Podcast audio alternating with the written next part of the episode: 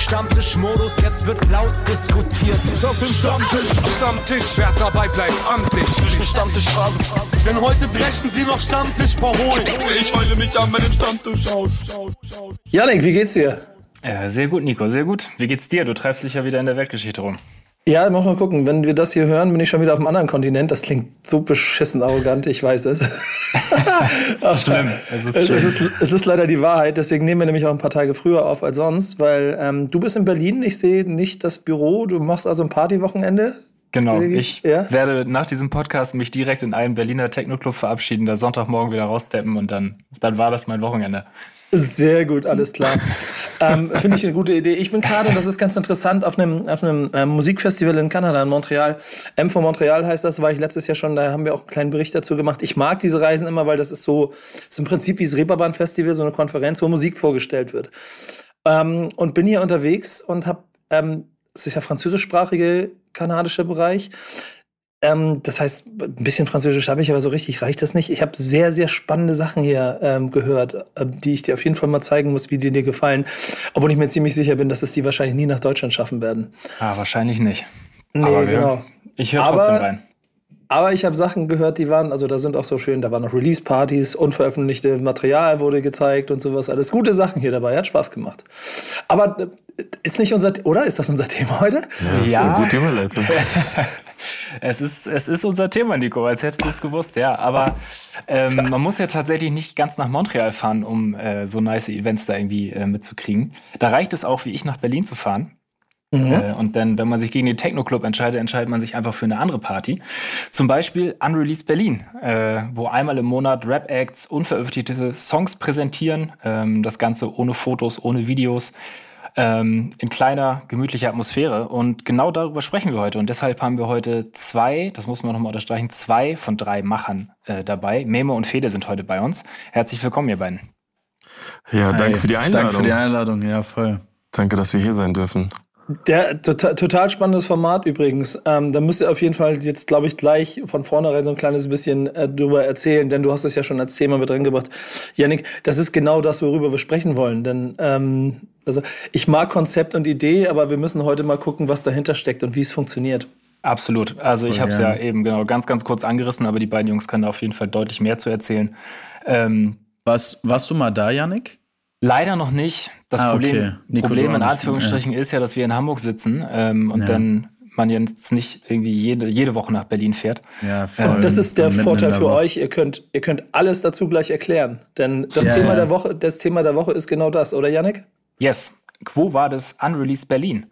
Was macht ihr da eigentlich? Warum ist das so cool, was ihr da macht? Was für Feedback kriegt ihr? Was habt ihr noch vor? All das besprechen wir in dieser Folge jetzt mal ganz mhm. ausführlich.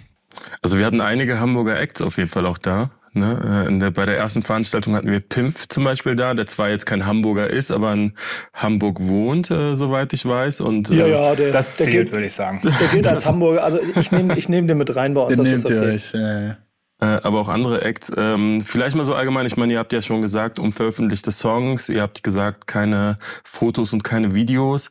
Das ist so an und für sich schon das Besondere an dem Konzept, aber wir haben noch ganz, ganz viel mehr. Also wir sind damals gestartet mit äh, Fede und Waumi zusammen, haben wir diese Veranstaltung irgendwie ins Leben gerufen, weil wir selber äh, nach der Corona-Zeit festgestellt haben, dass es kaum noch irgendwelche Events gibt, wo man hingehen kann, äh, um Rapmusik zu hören.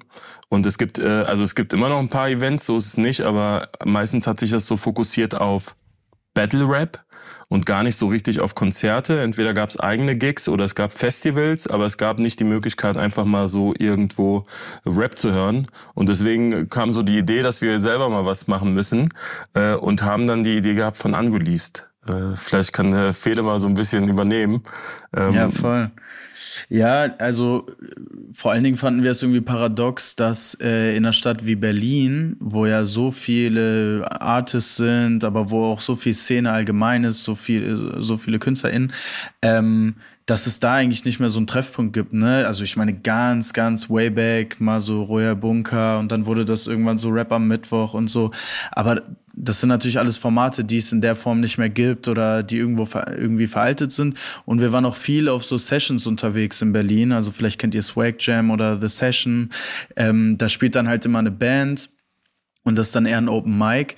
Und wir waren so, also da verirren sich halt immer wieder Rapper hin, aber ähm, gerade die, das, was dem Zeitgeist entspricht, die können da ja gar nicht, die, die, die freestylen ja nicht unbedingt immer oder, oder die können nicht unbedingt mit Band spielen oder so oder wollen das halt nicht, weil das einfach ein anderer Film ist. Und wir waren so, okay, diese Plattform müssen wir irgendwie schaffen. Und ähm, deswegen haben wir dann Unreleased gestartet, um halt auch irgendwie zeitgemäßer Musik und zeitgemäßen Rap so wieder einen Platz zu geben. Und ja, das ist jetzt so zu dem Treffpunkt geworden und wird zum Glück voll gut angenommen. Das ist, das ist total ähm, spannend und schön, weil es äh, eigentlich bis auf so ein, zwei Elemente am Anfang ja, das eigentlich immer schon mal gegeben hat. Also, dass Musik präsentiert wird und dass es irgendwie, mhm. also, wisst ihr, dass, dass es darum geht, dass Leute sich vorstellen. Ähm, Gerade auch mit, in Bezug auf so Konferenzen, auf denen ich bin, die das im Großen machen und dann aber das im Kleinen zu sehen, ähm, dass das so in so einer Stadt äh, auch einfach organisch von unten heraus gebaut werden kann, das hat mich total, ähm, also auch wirklich begeistert. Vor allem, weil ich das erste Mal ehrlicherweise gar nicht über eine Veranstaltung, sondern darüber damit in Kontakt gekommen bin, dass Künstler mir davon erzählt haben. Gesagt, genau, okay. so, weil, weil ich, weil ich, das, ich hatte das Format gar nicht mitgekriegt, aber ich habe mitgekriegt, dass Künstler das ganz geil fanden. Ähm, ja. Äh, und, und gerade diese antizyklischen Gedanken dazu, ohne, ohne gewisse Art von, von, von äh, Präsentation oder dass, dass, man, dass man irgendwie mit, mit Handy gleich alles mitnehmen kann oder so, gibt ja auch so eine Art Safe Space. Jetzt habt ihr äh, da ja auch schon ein bisschen Erfahrung gesammelt. Was ist denn so das, das, das gesamte Feedback, das man so darauf kriegt, wenn man das macht, sowohl von Künstlern als auch vom Publikum? Also wenn also, wir äh, Unreleased gemacht haben, also wir haben ja das Konzept ausgearbeitet und haben gesagt, das äh, wäre ja ganz nice, ähm, wenn Künstler die Möglichkeit, KünstlerInnen die Möglichkeit hätten, unveröffentlichte Songs zu spielen. Und dann haben wir uns natürlich die Frage gestellt, naja, bei unveröffentlichten Songs haben wir natürlich das große Risiko, dass vielleicht der ein oder andere Song geleakt werden könnte. Ja. Äh, und daraufhin haben wir äh, die Idee gehabt, naja, wir machen es ja so nach den Vorbildern der Techno-Szene. Ähm, also Techno-Clubs in Berlin, äh, das ist gang und gäbe, dass dort die Handykameras abgeklebt werden. Und haben gesagt, warum machen wir das nicht, nicht auch für unser Event? Dann haben wir zum einen äh, natürlich die, das Risiko der Leaks nicht. Und zum anderen haben wir wieder dieses Gefühl von, ich will wieder im Moment sein. Wir wollen Momente erschaffen. Wir wollen, dass ähm, das Publikum sich auch auf die, äh, auf die Performance der KünstlerInnen irgendwie fokussiert und gar nicht mehr versucht, das Konzert durch, die, durch, durch das Screen zu sehen, durch das Handy zu sehen. Und äh, wir haben dann natürlich auch weitergedacht. Es ist ja auch so, dass, ähm, also Fede und ich, wir machen auch Musik und wir haben diese Veranstaltung auch ein Stück weit aus der Sicht des Künstlers irgendwie auch äh, konzipiert und gesagt, wie nice wäre es, wenn man nicht auf, äh, also in Rückseiten, auf Rückseiten von Handys guckt, sondern wirklich in Gesichtern und gerade bei unveröffentlichtem Material dann mal die reale Reaktion, Mimik des Publikums irgendwie einfangen kann, um dann vielleicht herauszufinden, äh, weißt du was, ich spiele gerade einen Song, der seit einem halben Jahr irgendwie auf meiner Festplatte liegt und die Reaktion ist so geil, vielleicht bringe ich den bald raus. Das war so die Grundidee, äh, weil wir selber die Idee tatsächlich im Studio hatten, im Musikstudio und dann auch gedacht haben, ey, ich habe gerade einen Song gemacht. Oh, ich weiß nicht, würde der ankommen, würde er nicht ankommen? Und viele Künstlerfreunde von mir haben eine Menge Songs, die ich irgendwie äh, pre höre und das Gefühl habe, boah, das ist so ein geiler Song. Und die sind aber so, ah nee, ich weiß nicht, ich glaube, ich bringe den nicht raus. Und auch das ist zum Beispiel ein Safe Space für KünstlerInnen, äh, in erster Linie auch einfach mal Musik äh, vorzustellen, ohne Angst zu haben, dass sie mitgeschnitten wird, mitgefilmt wird, ohne den Druck zu haben, oh, ich muss daraus jetzt sofort eine Promophase machen. Ja, und, und vielleicht auch ganz kurz dazu, deswegen ist auch das Feedback von den Labels auch nochmal so krass, weil die sagen, ey, wir haben hier Leute, die äh, über TikTok, Instagram, Reels und so weiter super bekannt geworden sind schon, aber die haben noch gar keine Bühnenerfahrung. Und die nehmen das so dankbar an, weil die sagen, ey, ihr habt eine geile Atmosphäre. Wir haben halt auch eine richtig, richtig geile Crowd, die auch einfach Bock hat auf die Musik, weil wir auch teilweise eben nicht die ähm, Artists ankündigen. Dadurch kommen dann halt eben nicht 300 Nikan-Fans, sondern dann kommen halt Leute, die Bock haben auf Musik und neue Sachen zu sehen. Und es gehört auch dazu, dass vielleicht jemand mal irgendwie nicht den besten Auftritt hat oder sonst was. Ähm, und dadurch haben Labels halt super Bock drauf dass irgendwie ähm, das wieder einen Platz gibt, wo auch ihre Newcomer testen können. Unsere Newcomer sozusagen, die wir finden, die unsigned sind, die haben da Bock drauf und freuen sich halt, dass, dass die so eine große Bühne kriegen. Ich meine, mittlerweile sind es auch jeden Monat 600 Leute. Ähm, und von allen Seiten hat man das Gefühl, die freuen sich einfach, dass wieder so ein Ort für, für Rap da ist. Ne? Eine Sache noch äh, haben wir vergessen zu erwähnen und äh, auch eingangs hat Yannick das gar nicht gesagt. Für oh. die, die das Konzept oh, nicht, nee, für die, die das Konzept nicht kennen, ähm, wir ähm, kündigen keine Artists an. Das heißt, äh, wir haben am Eventtag so circa zehn äh, KünstlerInnen auf der Bühne und versuchen das natürlich auch divers zu halten. In der Regel schaffen wir das auch, dass wir so ein 50-50 äh, Male und Female äh, Artist auf die Bühne bekommen. Äh, und im Vorfeld diejenigen, die jetzt mittlerweile schon Fan von diesem Konzept sind, wir haben sehr, sehr viele, sehr, sehr, sehr viel Stammpublikum, die jedes Mal mit am Start sind, die kaufen sich Ticket, ohne zu wissen, wer überhaupt auftritt. Und die Sets, die gespielt werden auf der Bühne, sind sehr, sehr kurze Sets. Das sind in der Regel zwei bis maximal drei Songs. Also so gesehen so kleine Häppchen, die man da bekommt. Und mindestens ein Song ist immer un unveröffentlicht. Ähm, es sorgt natürlich dafür, dass man da auch bei uns eine Menge KünstlerInnen entdeckt, die man vorher gar nicht auf dem Schirm hatte. Und äh, das ist auch ein Stück weit unser Konzept, gar nicht irgendwie die großen Namen, die großen äh, KünstlerInnen irgendwie auf die Bühne zu bekommen.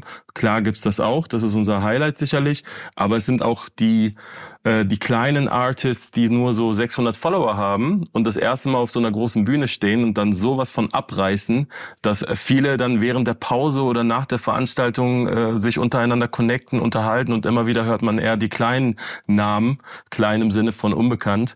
Und das ist natürlich auch etwas, was wir, ähm, was wir lieben, dass es so geworden ist, weil genauso haben wir uns das auch ausgemalt und äh, damals, als wir das Konzept ausgearbeitet haben, auch gewünscht, dass das passiert, weil wir halt auch gerade die, denjenigen eine Bühne geben wollen, die vielleicht nicht die Möglichkeit haben, irgendwie auf jedem Festival spielen zu können, weil sie halt noch nicht so groß sind. Ja, voll. Wie habe ich da ein bisschen das Gefühl, man wird so als, als Besucher bei euch so ein bisschen zu seinem Glück gezwungen, irgendwie so, wenn man halt nicht weiß, was kommt. So, dann, mhm. dann geht man da auch irgendwie total anders ran und ist ja irgendwie, also auch, glaube ich, viel offener dafür, sich die Sachen auch wirklich zu geben. Und wenn ich so dran denke, also ich war jetzt ja leider noch nicht bei euch, aber keine Ahnung, so im Kino eine Sneak Preview ist ja auch so ein gängiges Absolut. Konzept irgendwie. Und die paar Male, wo ich dann immer da war, hatte ich irgendwie das Gefühl hinterher, dass ich den Film immer ein bisschen geiler fand, so, weil ich einfach nicht wusste, was kommt. Und ich glaube, genau den gleichen Effekt hat man bei euch mit den Artists auch so. Wenn man die halt auf irgendeinem Festival-Line-Up sieht, dann hast du den Namen vielleicht mal gehört oder vielleicht nicht mal das, aber dann gucke ich ihn mir wahrscheinlich eher nicht an, weil ich dann doch wieder auf die Bühne gehe, wo ich dann halt Artist XY eh schon kenne und feiere. Absolut. Ähm, also finde ich sehr, sehr stark, dass sie das so macht. Glaube ich, dass es gut ankommt. Voll. Es ist auch einfach super smart, weil es so viele Bedürfnisse abdeckt. und ihr habt das ja selber auch schon ein bisschen beschrieben, dass es ja quasi auch der eigene Impuls war. Und ähm, Sag, lass uns mal kurz mal, oder für die Leute auch, aber auch für mich noch mal ein bisschen sagen, seit, seit wann gibt es das? Seit Juni, also erst ein paar Monate. Wir machen jetzt das siebte Event. Und wie viele Künstler sind seitdem aufgetreten? Ähm, über 60. Also 65 oder so. Event. Mhm. Ja. Boah, ey, da, da, ich, ich würde ich würd gerne, und ich weiß gar nicht, ob das hier dann ein bisschen zu sehr B2B wird, aber logistisch Fragen stellen wollen. Wie, wie macht, wie, wie, also der, das ist doch so ein Pain, glaube ich, einmal im mhm. Monat zehn Künstlerorganisatorisch hinzukriegen und dann, wir sind ja unter uns, angefangen bei den, bei den Künstler-Egos und der Möglichkeit und der Positionierung mhm. und der Verlässlichkeit und der Planungssicherheit und, und dann ist ja die Frage, sind das alles, also wo, wo kommen die Leute her? Wie, wie, wie, wie wird das organisiert? Reisen die an? Müsst ihr die organisieren? Digga, mhm. das ist, helft mir. Ja. Allein da wäre ich schon so, Bro, ich hab da keinen Nerv zu. Unreleased Hamburg, Digga, kannst du knicken. Alter. ja, Memo, willst, willst du Ja, also also ich kümmere mich bei uns in, in erster Linie um das Thema Line-Up, wobei wir natürlich wie so ein Startup fungieren. Also Waumi ist nicht da, liebe Grüße an der Stelle, der wird das sicherlich äh, äh, im Nachhinein hören. Ähm, wir, wir machen intern natürlich jeder macht alles irgendwie und äh, wir unterstützen uns da, aber ich kümmere mich halt um das Line-up in erster Linie und äh, natürlich auch um diese Kommunikation zu den Artists. Äh, manchmal gar nicht direkt, weil dann ist da noch jemand dazwischen, sei es ein Booker, sei es jemand vom Label, sei es ein Manager ähm, und das ist gar nicht so einfach. Also wir hatten ja vor, also wenn ja. ich so ein bisschen, so wenn ich so ein bisschen aus dem Nähkästchen plau, wir sind ja unter uns, hast du ja gerade gesagt. Ja, genau. Ähm, wir hatten, also mittlerweile geht's. Mittlerweile geht's natürlich auch aufgrund der Tatsache, dass unser Konzept sich etablieren konnte und viele mittlerweile unreleased auch als Name oder als Veranstaltungsreihe kennen. Ähm, und aufgrund der Tatsache, dass wir das jetzt auch ganz nice machen und die Künstler ja untereinander, KünstlerInnen ja auch untereinander connected sind und bei 65 Artists, die dann Artist-Freunde haben und davon auch erzählen intern, ähm, es ist einfacher geworden, natürlich an, an den ein oder anderen, äh, an die ein oder andere ranzukommen. Aber am Anfang war das irre schwierig, weil wir uns auch natürlich ähm, so ein bisschen das Ziel gesetzt haben, genauso viel Bühne für Frauen, für Female MCs ähm, zur Verfügung zu stellen wie für Male MCs, ähm, so dass wir am Anfang ganz, ganz schwer auf Female MCs zugehen konnten. Und dann ist es ja auch so, dass wir zumal auch ein paar Highlights immer haben wollen. Wir hatten jetzt zum Beispiel Namen wie, wer war bei uns? Marvin Game war bei uns, Aisha Vibes war bei uns. Bei der ersten Veranstaltung war A zum J, Pimp, Baby Joy, Chefcat, Credibil. Ähm, äh, können wir noch ein paar, paar Namen droppen? Wen hast du jetzt im Kopf? also Nikan war da. Ja, Morlock Dilemma war jetzt auch da, ist halt äh, noch so von der alten Schule. Das war halt auch ein geiler Moment, weil die Leute halt ein sehr zeitgemäßes Line-up irgendwie ähm, erwartet, haben, ne? erwartet haben und dann kommt halt nochmal Morlock Dilemma. Oh, das aber, ey, da muss ich ja. rein kurz. Da sind zwei Punkte total spannend. Das eine ist ja das Name-Dropping und das andere ist auch ein bisschen die Zeit. Es kommen natürlich Leute, die jetzt Bock haben, Konzerte zu gucken oder Musik live zu erleben. Und ich kann dir erzählen, alleine bei uns in der Backspin-Redaktion, den Hype, den mein Team darauf hat, Konzerte zu gucken, Bro, nee, geht mal, nehmt ihr mal die Plätze, ist okay. Wir haben ah, tausend, okay. tausend Konzerte gesehen. Ähm, da, da braucht es immer ein bisschen mehr, damit es mich wirklich triggert als normaler Auftritt. Das tut aber eure Veranstaltung. Merkt ihr, mhm. dass es auch jetzt über die Zeit artistseitig Leute triggert? Was, also was also, meinst du also dabei sein zu wollen, auch mal da zu sein, also das ja, dieses Wort bei ja, Wort. Ja, auf jeden Fall. Also vor allen Dingen muss man ja auch dazu sagen, es ist ja wirklich so ein äh, Treffpunkt für die Szene geworden und dadurch wissen die Artists auch, okay, wenn ich hier unreleased Sachen habe, die vielleicht in zwei Monaten rauskommen oder teilweise in einem Monat, äh, dann haben die natürlich auch Bock, das halt vorher schon mal irgendwie äh, gezeigt zu haben, damit halt bestimmte Leute in der Szene schon mal wissen, ey, da kommt irgendwie was, das klang cool, man nimmt das natürlich noch mal anders wahr und halt, wie gesagt, ne, irgendwie eine Aisha Vibes kommt auf die Bühne und sagt so, Alter, das ist so geil, in die Gesichter zu gucken und halt wirklich nicht in diese Handys, die, die kennen das halt gar nicht mehr, ne? Und die fuckt das ja selber ab. Und ne, das meine ich halt, wir, Memo und ich hatten auch äh, diverse Auftritte und und, und daher kam ja auch so ein bisschen diese Emotion jetzt äh, ne, neben dem Punkt, dass wir ähm, halt nicht wollen, dass unveröffentlichte Tracks geleakt werden. Aber das ist ja auch für einen Artist, der halt irgendwie ins Studio geht und sich bei einem Song was denkt und teilweise irgendwie deeper ist, äh, da ist ja auch noch mal eine andere ähm, ein Wunsch da halt genau sowas zu haben, ne, aus Künstlerperspektive. Und wir hatten jetzt auch schon, wir hatten eine Künstlerin, die meinte so, ey Leute, ich habe das irgendwie lange für mich behalten, aber irgendwie habe ich das Gefühl, die ist so eine gute Energie, die hat sich geoutet auf der Bühne.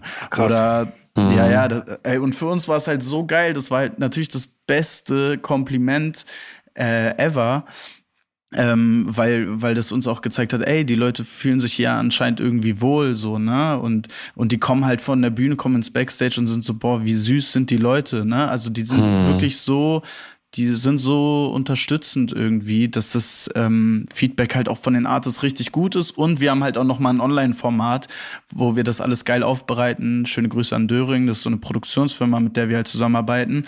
Und dadurch verschaffen wir noch mal zusätzlich Reichweite und haben halt mega gute Interaktion. Deswegen haben die Artists da halt auch Bock drauf, auch so als ähm, aus Marketing-Sicht. Ne?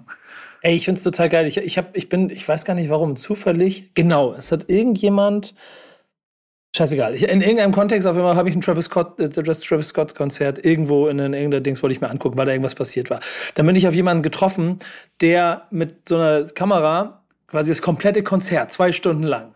Also im Mob aufgezeichnet wow. hat. Also auch mit dem Arm.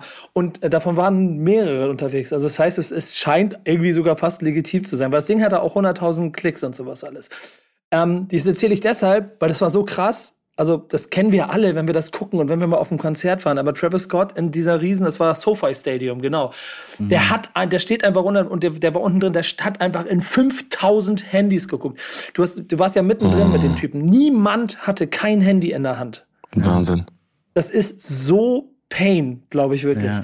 Und da trefft ihr so einen krassen Nerv mit dem, was ihr macht. So, also die Grundidee war ja auch ein Stück weit, also wir, wir versuchen ja immer am Zeitgeist zu sein und ich, ich sehe zum Beispiel in meinem Bekanntenkreis, Freundeskreis auch, dass zum Beispiel das Thema Vinyl immer mehr wird. Ich sehe, ich sehe in meinem Freundeskreis, Bekanntenkreis, dass äh, immer mehr Leute Detox äh, von Social Media machen, weil viele auch einfach ähm, so, so also es reicht den Leuten so, ne? Und äh, auch dieses ganze Content aufnehmen etc. Deswegen haben wir gesagt, wir machen gar nichts und holen eine Produktionsfirma, weil natürlich wollen wir ja auch Content produzieren. Natürlich wollen wir ja auch nach außen hin zeigen, was es da alles so gibt. Aber wir, also Fede und ich moderieren das Ganze auch und sagen am Anfang der Show, ey Leute, genießt einfach diese Show genießt das, was jetzt gleich hier passiert. Um den Rest kümmern wir uns. Und ihr habt dann die Möglichkeit, wenn ihr wollt, das am Ende äh, zu teilen oder nicht zu teilen. Das bleibt dann halt äh, bei euch. Aber genießt einfach den Moment. Also wie früher das, so ein bisschen. Das Ding ist, also ich glaube nicht mal, dass es so einen Trend gibt. Also klar, ne, in einer bestimmten Bubble bei uns Memo bestimmt irgendwie, ne, dass, dass man irgendwie vielleicht keinen Bock mehr hat und so auf digital und so, ne. Aber ähm, ich glaube, allgemein wird das schon erstmal so weitergehen, ne? Ist ja klar, klar ne? mit sozialen Netzwerken und so, das entwickelt sich ja so weiter. Ich glaube einfach nur, dass wir vielleicht eine ganz gute Ergänzung dazu sind, weil äh, also auch wenn ich selber irgendwie mal eine Promophase hatte, habe ich mich auch immer gefragt, okay, was kann ich denn jetzt machen? Okay, äh, ich kann jetzt irgendwie, muss natürlich ein paar TikTok-Videos drehen, ich zeig, äh, da kommt vielleicht der erste Teaser, da kommt das, aber ähm, es ist voll schwierig und ich glaube, deswegen finden das die Labels auch so geil, ähm, in der analogen Welt was zu finden, was halt wirklich gut funktioniert und wo man irgendwie wirklich nochmal ähm, authentisch äh, bestimmte Emotionen anspricht, auch bei den Leuten, ne? die dann irgendwie eine mhm. andere Verbindung auch zu einem Release aufbauen. Und ich merke das ja bei mir selber. Ich bin ja selber auf dem Event, ich höre die Tracks zum ersten Mal und die kommen dann raus und ich bin halt schon voll gehypt. Ähm, mhm. Ähm, ich habe ich hab direkt so eine Verbindung dazu. Ich höre das auch, weil mich das ein Stück weit halt auch äh, an, die, an das Event erinnert und so. Das heißt, ich glaube, glaube, wir können es wirklich schaffen, wirklich wieder so Momente, also wirklich Momente zu kreieren, die es sonst halt nicht mehr so oft in der Form gibt, ne? Voll, sehe ich 100 Prozent. Das, das Kleingedruckte ist natürlich, das sind ähm, jetzt, also jetzt ein paar hundert Leute. Ähm, es wäre total geil zu sehen, dass du mit sowas vielleicht auch mal 1000, 2000, 5000, 10.000 Menschen irgendwann bist, aber das ist limitiert an irgendeiner Stelle, an Stelle mhm. natürlich, was du daraus machen kannst. Und ich glaube ehrlich, dass das Spiel aus einem, einen Safe Space schaffen, der allen ein warmes, wohliges Gefühl gibt, ist, glaube ich, die größte, die größte Errungenschaft in diesem Ganzen. Trotzdem braucht es ja eine Basis, ne? Und wenn ihr sagt, ihr habt eine Produktionsfirma dabei, da sind zehn Künstler dabei, ähm, ist das Passion? Oder ist das auch irgendwann ein Modell, was, was also Geschäftsmodell werden kann, was vielleicht expandieren kann, was auch zu, keine Ahnung, Unreleased Hamburg, Unreleased Frankfurt werden kann? Wie sind da eure Gedanken und Pläne? Und auch im Moment der Status quo? Ja, also also in erster Linie ist natürlich Passion. Ne? Ich meine, wir arbeiten jetzt seit, keine Ahnung, einem halben Jahr. Wir haben alle noch unsere anderen Jobs so und verdienen keinen Cent ähm, bis jetzt. Das heißt, ne, das macht es umso besser, aber dass diese Energie da drin steckt, diesen Raum zu schaffen, ehrlicherweise. Ja, ey, voll. Ne? Deswegen, wir, wir geben natürlich gerade alles rein, weil wir da selber Bock drauf haben. Es ist für uns auch persönlich gerade ein geiler Moment, weil alle unsere Freundinnen äh, zum Teil entweder kommen die halt zu Besuch oder die sind mit im Team und wir schaffen halt gerade was und, äh, und ich sage auch immer, das ist halt eigentlich das Coolste, was man machen kann, wenn man sich, wenn man so will, selbstständig macht, äh, wenn man das mit einem Event macht, weil ja man im Endeffekt einfach eine gute Zeit hat mit Leuten und für uns macht es gerade Spaß, weil wir was aufbauen und halt auch wirklich so viel gutes Feedback kriegen und Liebe reinstecken. Natürlich ist halt die Frage, äh, also weißt du, irgendwann haben wir uns auch gefragt, wir schaffen ja voll den Mehrwert für verschiedenste Leute. Ähm, aber ne, man arbeitet halt die ganze Zeit for free und wir sind halt alle ziemlich am Limit. Und ne, natürlich gucken wir dann auch, okay, wie kann man das auch nachhaltig gestalten, damit wir dann natürlich aber auch, damit es dieses Event so lange wie möglich gibt und wir das so lange wie möglich machen können. Und Klar, ne, wir reden jetzt auch mit Marken, ähm, aber auch da sehr ausgewählt im Sinne von, also wir gehen immer ran, auch direkt an die ersten Gespräche mit was könnte ein Mehrwert noch für die Crowd sein und was könnte vielleicht ein Mehrwert für die Artists sein. Und wenn, wenn wir das halt irgendwie cool hinkriegen, dann sehen wir das eher als Ergänzung und der Benefit ist natürlich, dass wir einfach gut weiterarbeiten können. Und das versuchen wir jetzt gerade so hinzukriegen und ja, hoffentlich im nächsten Jahr ergibt sich dann ein bisschen was. Ähm, aber klar, wenn man das Konzept cool hinkriegt und noch mehr Newcomern irgendwie Möglichkeiten verschaffen kann in alle Richtungen. Wir sehen jetzt auch schon, dass Managementverträge, Label Deals und so weiter auch schon abgeschlossen wurden, wo die Connection oh. zu 100 Prozent halt durch uns kam. Wir machen halt eigentlich auch A&R-Arbeit. Äh, ne, die stehen da halt auch. Wir haben auch bei den ersten ja. Events schon haben wir gesehen, wie die sich halt die Artists so mitschreiben, ne? Und die dann halt irgendwie anhauen. Also wir machen halt die ganze Zeit auch Arbeit für Labels im Endeffekt. Ähm, aber gut, ist natürlich auch ein Qualitätsmerkmal irgendwie fürs Event.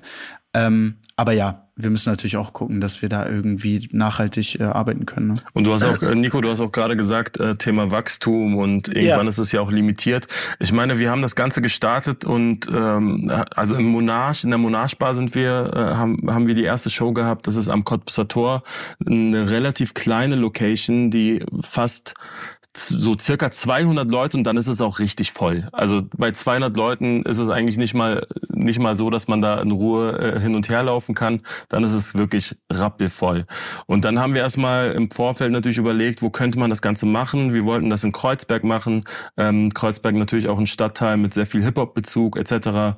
Ähm, und haben es dann dort gemacht und haben nach der dritten Veranstaltung gemerkt, wir müssen größer werden, weil wir ja, nach geil. der dritten Veranstaltung äh, die Situation hatten, dass wir nach fünf Minuten komplett ausverkauft waren und, und schon mega Probleme hatten mit der Gästeliste, weil natürlich ganz, ganz viele Leute auf uns aufmerksam wurden und angefragt haben, ob sie damit drauf können.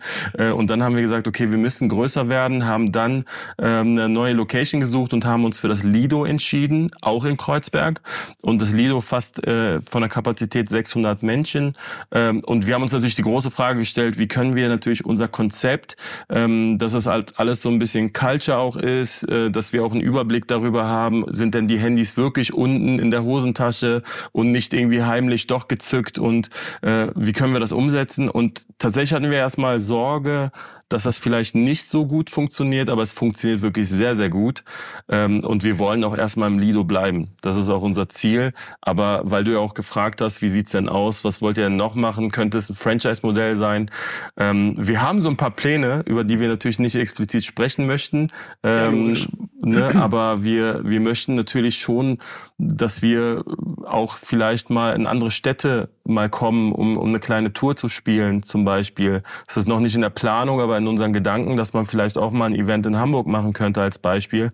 Ähm, aber wir wollen natürlich jetzt nicht so ein Franchise aus der Hand geben und sagen, wir suchen uns jemanden aus Hamburg, der soll das einfach mal machen weil wir natürlich neben dieser Veranstaltung, neben diesem Konzept, wo wir äh, sehr hinterher sind, dass es auch genauso eingehalten wird, auf viele, viele, viele Details achten, die natürlich unsere Veranstaltung auch so macht, wie sie am Ende dasteht. Und das hat auch was damit zu tun, wie das Bühnenbild zum Beispiel ist. Es hat was damit zu tun, wie wir die Künstler kuratieren. Wir achten zum Beispiel extrem drauf, dass auf unserer Bühne keine frauenverachtenden Texte gespielt werden. Äh, das ist zum Beispiel ein kleiner kleiner Faktor. Wir schaffen einen Safe Space nicht nur für unreleased Songs, sondern auch äh, mit einem Awareness-Team, was wir auf unserer Veranstaltung haben, ähm, schaffen wir natürlich auch einen Safe Space für Frauen im Publikum und wir haben auch ein sehr, sehr gemischtes Publikum. Also es gibt wirklich wenige äh, Hip-Hop-Veranstaltungen, wo so viele Frauen da sind, muss man einfach so sagen. Einfach weil wir einen Rahmen schaffen, wo sich sehr viele einfach sehr wohlfühlen. Äh, und das außer Hand zu geben, ich glaube, da sind wir noch nicht bereit für. Und äh, das macht uns auch viel zu viel Spaß, als dass wir das auch wollen.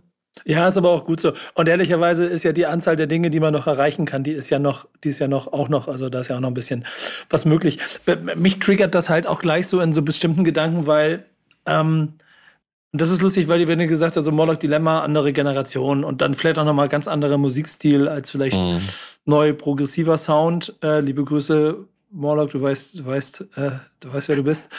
ähm, ähm, aber ich stelle mir das gerade so vor, jetzt, keine Ahnung, und er, das, er war letzte Woche Gast, er ist, er ist, er ist äh, auch ein begeisterter Hörer von dem Format hier, glaube ich.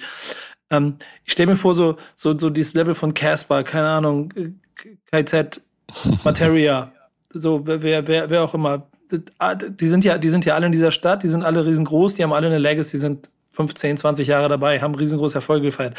Mhm. Ich kann mir, ich könnte mir jeden von denen sofort vorstellen, dass der eben unangekündigt, unbekannt, ähm, einfach da dann vor einem Release steht und auf einmal einen Song raushaut. Ähm, mhm, ohne, ohne das, ja? Wir auch. Ja, genau. Ohne dass ihr jetzt wahrscheinlich, wollte ich das im Prinzip die Frage schon vorwegnehmen, ohne dass ihr, wir können jetzt ja nicht sagen, aber ähm, das sind doch bestimmt, gibt, gab es da schon mal so eine Situation von einer Anfrage an euch, wo ihr gedacht habt, okay, wow, das, jetzt, jetzt wird's lustig? Also, wir, wir sind fürs nächste Jahr in Gesprächen, das ist schon, also, das ist absurd. Also, da, das sind so, wir sind doch unter uns, genau. Wir sind doch unter uns. Nee, aber ne, wir wissen ja auch noch nicht, ob es klappt und so, aber es gibt so, also ein Artist, der auf jeden Fall schon safe ist, was für uns auf jeden Fall schon ein krasses Level ist, also sehr, sehr bekannt. Ähm, aber dann gibt's noch mal so zwei, drei, die wirklich, also viel gr größer kommst du nicht in Deutschland. Und das sind so Sachen, die wir uns vielleicht, als wir angefangen haben und ne, noch mal zurück vielleicht zu, wie das auch organisatorisch war. Am Anfang mussten wir die Leute fast anbetteln oder irgendwie mhm. äh, Gefallen einfordern, dass sie halt ja. bei uns auftreten. Und da haben wir natürlich über bestimmte Namen geredet. Und das kommt jetzt halt schon, weil auch für die natürlich, ne, ist es natürlich auch nochmal was anderes, mal vielleicht auch wieder in einer kleinen Location zu spielen, auch in dem Wissen, da weiß irgendwie nicht jeder, dass ich da hinkomme. Das heißt, früher oder später wird auf jeden Fall was davon äh, passieren. Aber Nico, wenn du uns da connecten willst, dann äh, sind wir da natürlich auch. Ne? Sehr gerne. Also, wir können das gerne beschleunigen, ne? Ja, sag Bescheid. Ich, ich habe auch wirklich sehr viel Spaß an der ganzen Sache, weil ich mir die Situation einfach sehr gut vorstellen kann. Keine eine Ahnung. Sache kann ich vielleicht sagen. Also ich habe eine ja. skurrile Geschichte äh, von einer Sache, die auf jeden Fall jetzt nicht irgendwie in der Pipeline oder so ist. Ähm, also wir wollen natürlich jetzt hier auch niemanden, also kein Name-Dropping betreiben, weil unser Konzept lebt ja auch davon, dass es ein Surprise Moment geht, äh, gibt, wenn, wenn dann halt ein besagter großer Künstler dann auf einmal auf der Bühne steht. Ähm, aber mich hat eine Booking-Firma angesch angesch äh, angeschrieben per E-Mail und da geht es im Grunde um UK-Rapper äh, die in Deutschland Promophasen machen möchten für ihre Alben. Und äh, da reden wir von einer Booking-Firma, die auch tatsächlich Dave, Central C und und und unter Vertrag hat. Ähm, und die haben gefragt, ja, die haben irgendwie gebrainstormt und äh, überlegen sich natürlich, was man in Deutschland so machen kann und sind irgendwie auf uns äh, gestoßen und haben dann auch nochmal gefragt, ja, wie sieht's denn allgemein aus? Wäre es denn auch möglich, mal einen UK-Rapper bei euch zu platzieren, der da ein, zwei, drei Songs spielt? Äh, also auch da sind wir irgendwie äh, also hätten, hätten wir selber natürlich nicht mit, nicht mit gerechnet, wie, wie kommen die auf uns, aber da war wohl irgendjemand aus der Booking-Firma wohl bei uns im Publikum äh, und hat sich das angeschaut und hat gesagt, ja, das ist auf jeden Fall eine sehr coole Veranstaltung, das können wir machen.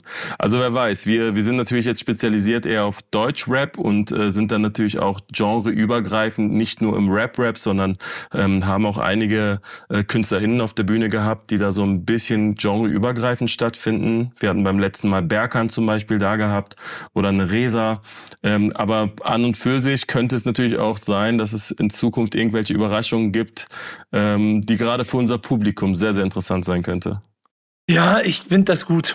Und ich habe ziemlich Bock darauf. Also ich, ich, ich glaube, es ist ein Platz, den ihr geschaffen habt, der Künstlern ähm, Momente schaffen kann und der vor allen Dingen auch den Menschen, die vor Ort sind, äh, so FOMO-Momente schaffen kann. Wie groß das wird, das ist halt das ist, äh, natürlich äh, eine Frage. Ähm, die aber, glaube ich, fast irrelevant ist, je länger ich drüber nachdenke, weil wenn es bei 300 Leuten in der kleinen Kaschemme bleibt und äh, die Schlange draußen 5000 Leute sind, die gerne dabei sein wollen, dann haben, glaube ich, auch alle, die damit angefangen haben, äh, das geschafft, was sie vielleicht schaffen wollten oder was, was man mhm. erreichen wollte. Aber mhm. eine Sache haben wir nicht besprochen. Ähm, und ihr habt auch noch Themen mitgebracht, über die müssen wir gleich sprechen. Janik, da kannst du dir schon mal eine Überleitung überlegen. Aber ja, eine, Sache, eine Sache möchte ich noch mal ganz kurz wissen. Keine Handys, keine Leaks. Äh, das ist ja romantisch schön Klappt das? Oder wie, wie, oft, wie oft wurde schon geleakt? Also bis jetzt hat alles geklappt. Also wir haben ein, zwei Mal Leute erwischt, ne? Und dann haben wir auch Leute im Team, die dann konsequent auf die zugehen und sagen, ey, zeig mir deine Galerie. Okay, lösch das. Hast du wirklich gelöscht? Jetzt geh auf zuletzt gelöscht. Jetzt ja, musst du nochmal raus. Wichtiger Ordner. genau. Ähm, aber bisher hat's geklappt, weil ich glaube auch, also wir erklären halt das Konzept am Anfang noch mal ganz in Ruhe, ähm, erzählen, wie wichtig das auch für die Artists ist, dass die hier halt wirklich diesen Mut und diese Offenheit mitbringen, äh, unveröffentlichte Sachen zu zeigen und dass es natürlich auch für das Publikum dann was Besonderes ist. Und dadurch, dass dann auch niemand anders filmt ähm, und wir das halt alles vorher sagen, äh, ich glaube, dadurch kreiert sich einfach diese allgemeine Atmosphäre, in der du dann keinen Bock hast, irgendwie ähm, da noch was hochzuladen. Ne? Hin und wieder hat man mal irgendwie die Entourage von Rappern, die dann hinten mit auf der Bühne stehen und irgendwie das Handy rausholen, so, dann sagen wir da auch kurz was, aber das ist dann halt weniger, weil die was leaken wollen, sondern weil die einfach in ihrem Film sind und, keine Ahnung, zehn Joints geraucht haben vorher. äh, ne, also das funktioniert, das funktioniert eigentlich voll gut und ähm, ja, wir hoffen, dass es halt dabei bleibt und achten halt auch drauf mit dem Team und mit, mit Security, ne? So, Yannick, und jetzt viel Spaß äh, bei der Überleitung. ich wollte sagen, wir sind, doch jetzt, wir sind doch jetzt eigentlich beim Thema Selbstvermarktung und Social Media, oder nicht? Memo, was sagst du? Das klingt sehr gut. Ich muss gerade selber gucken, welche, welches Thema ich mit reinge, reingenommen habe. Ähm, weil ich natürlich irgendwie, ich finde das interessant, äh, mit euch als Hip-Hop-Medium irgendwie über das Thema zu sprechen, weil ich mir natürlich auch als ähm, aktiver Künstler, der irgendwie äh, lange Zeit auch Musik gemacht hat in der Zeit, wo äh, Interviews bei Backspin, aber auch bei anderen Formaten eine sehr, sehr große Rolle gespielt haben ähm, in der Promophase, in der Vermarktung des Künstlers, der Künstlerfigur. Ähm, und wir haben natürlich also auch, auch intern jetzt diskutiert mit Fede und Waumi zusammen, wo wir denn über überhaupt überall platzieren, also das Thema Unreleased platzieren möchten ähm, und haben uns natürlich die Frage gestellt, äh, macht es denn überhaupt noch Sinn, in einem Podcast von Backspin stattzufinden? Jetzt mal, ne, also ganz offen gesprochen, ähm, weil natürlich die Relevanz für viele Brands oder auch viele Künstler nicht mehr so ist wie früher. Äh, und ihr seht das ja sicherlich auch. Also es gibt immer weniger Interviews. Früher hatte ich das Gefühl, als Jugendlicher hat man die große Zeit irgendwie vor, vor dem Rechner verbracht und hat sich ein äh, Interview nach dem anderen irgendwie angeguckt, äh, weil permanent jede Woche irgendein Künstler oder KünstlerInnen allgemein interviewt worden sind. Und das ist nicht mehr. Und das ist das Thema, was ich im Grunde irgendwie mitgebracht habe. Wie relevant oder wichtig sind Hip-Hop-Medien heutzutage für KünstlerInnen? Ähm, gerade in Zeiten, wo Social Media die Möglichkeit auf Selbstvermarktung bietet und viele ähm, Artists natürlich auch dann den eigenen Kanal irgendwie nutzen. Ähm, sei es durch irgendwelche Lip-Sync-Videos, Tanzvideos oder sonst was äh, relevant zu bleiben oder Beleidigungsvideos, da gibt's auch den einen oder anderen äh, Artist. Ähm, wie, ist, wie ist da denn ja, was denkt ihr denn darüber? Also mich interessiert viel mehr, wie, wie so ein Hip-Hop-Medium wie Backspin, äh, was für mich immer eine Legende bleiben wird, weil meine, äh, meine Legenden bei euch stattgefunden haben und Interviews hatten. Wie ist es denn für euch? Weil für euch ist es ja natürlich auch eine extreme Zeit durch ja, die Relevanz von TikTok etc. Ähm, es ist spannend, auf jeden Fall das Thema und äh, ist total lustig, dass das von äh, dir kommt oder von euch kommt, jetzt von dir, mit mhm. dem Thema, das ihr heute mit in diesen, in diesen Podcast bringt. Weil es ist das gleiche in Grün. Mhm. Wir machen ja, also natürlich hat man, man macht, man macht Medien oder hat, hat Medien gemacht früher aus einem klassisch anderen Blickwinkel heraus. Dieser, dieser Switchpoint, das Künstler größer geworden sind als Medien in den Reichweiten. So. Das ist auch etwas, was ja in den letzten Jahren maßgeblich sich entwickelt hat.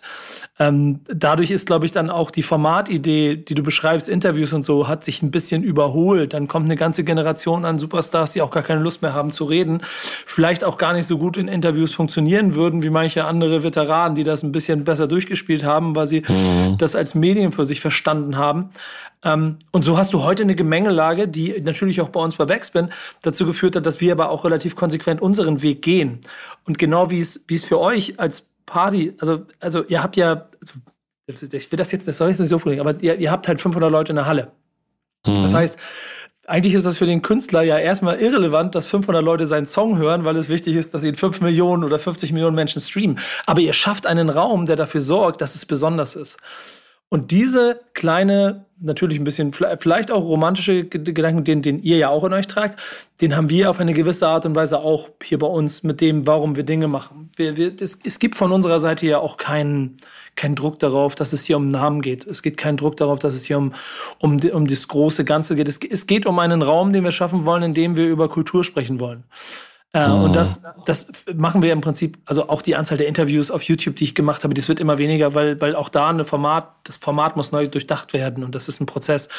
Dieser Podcast selber hier, den könnten wir jede Woche versuchen, mit Rap-Superstars zu füllen, damit wir ganz viel Reichweite kriegen. Aber wir reden hier mit Yannick, ne, bring es zusammen, aber jede, wir reden hier über ja, Graffiti. Von A bis Z alles, ja. ja Graffiti, Breakdance, äh, Rapper, Rapperinnen mhm. mit, mit im, im Rollstuhl, ähm, Menschen ohne Reichweite, aber mit einem Thema, weil es uns darum geht. Und wenn wir dann, mhm. und ich meine, der Punkt, dass ihr euch die Frage gestellt habt und hier seid, zeigt ja, dass es einen Verbindungspunkt gibt, den ihr auch seht, weil es darum geht, so ein bisschen Raum zum, zum Sprechen zu schaffen. Vielleicht auch ein bisschen Profil, denn am Ende des Tages ist es hier ja auch, geht's hier auch darum, dass wir so ein kleines bisschen jemandem, der ein Thema hat, den eine Möglichkeit geben, das ein kleines bisschen mehr zu erklären. Und da ist der letzte entscheidende Punkt. Ich rede lange, aber ich glaube, mir macht mir ja auch viele Gedanken drüber, dass die Reichweite nicht immer der größte entscheidende Faktor ist, das, das ist auch in vielen anderen Welten. Das ist auch in der so klassischen Social Media Influencer Welt so. Du kannst jemand, der eine Million Follower hat und sagt, dieses T-Shirt ist toll,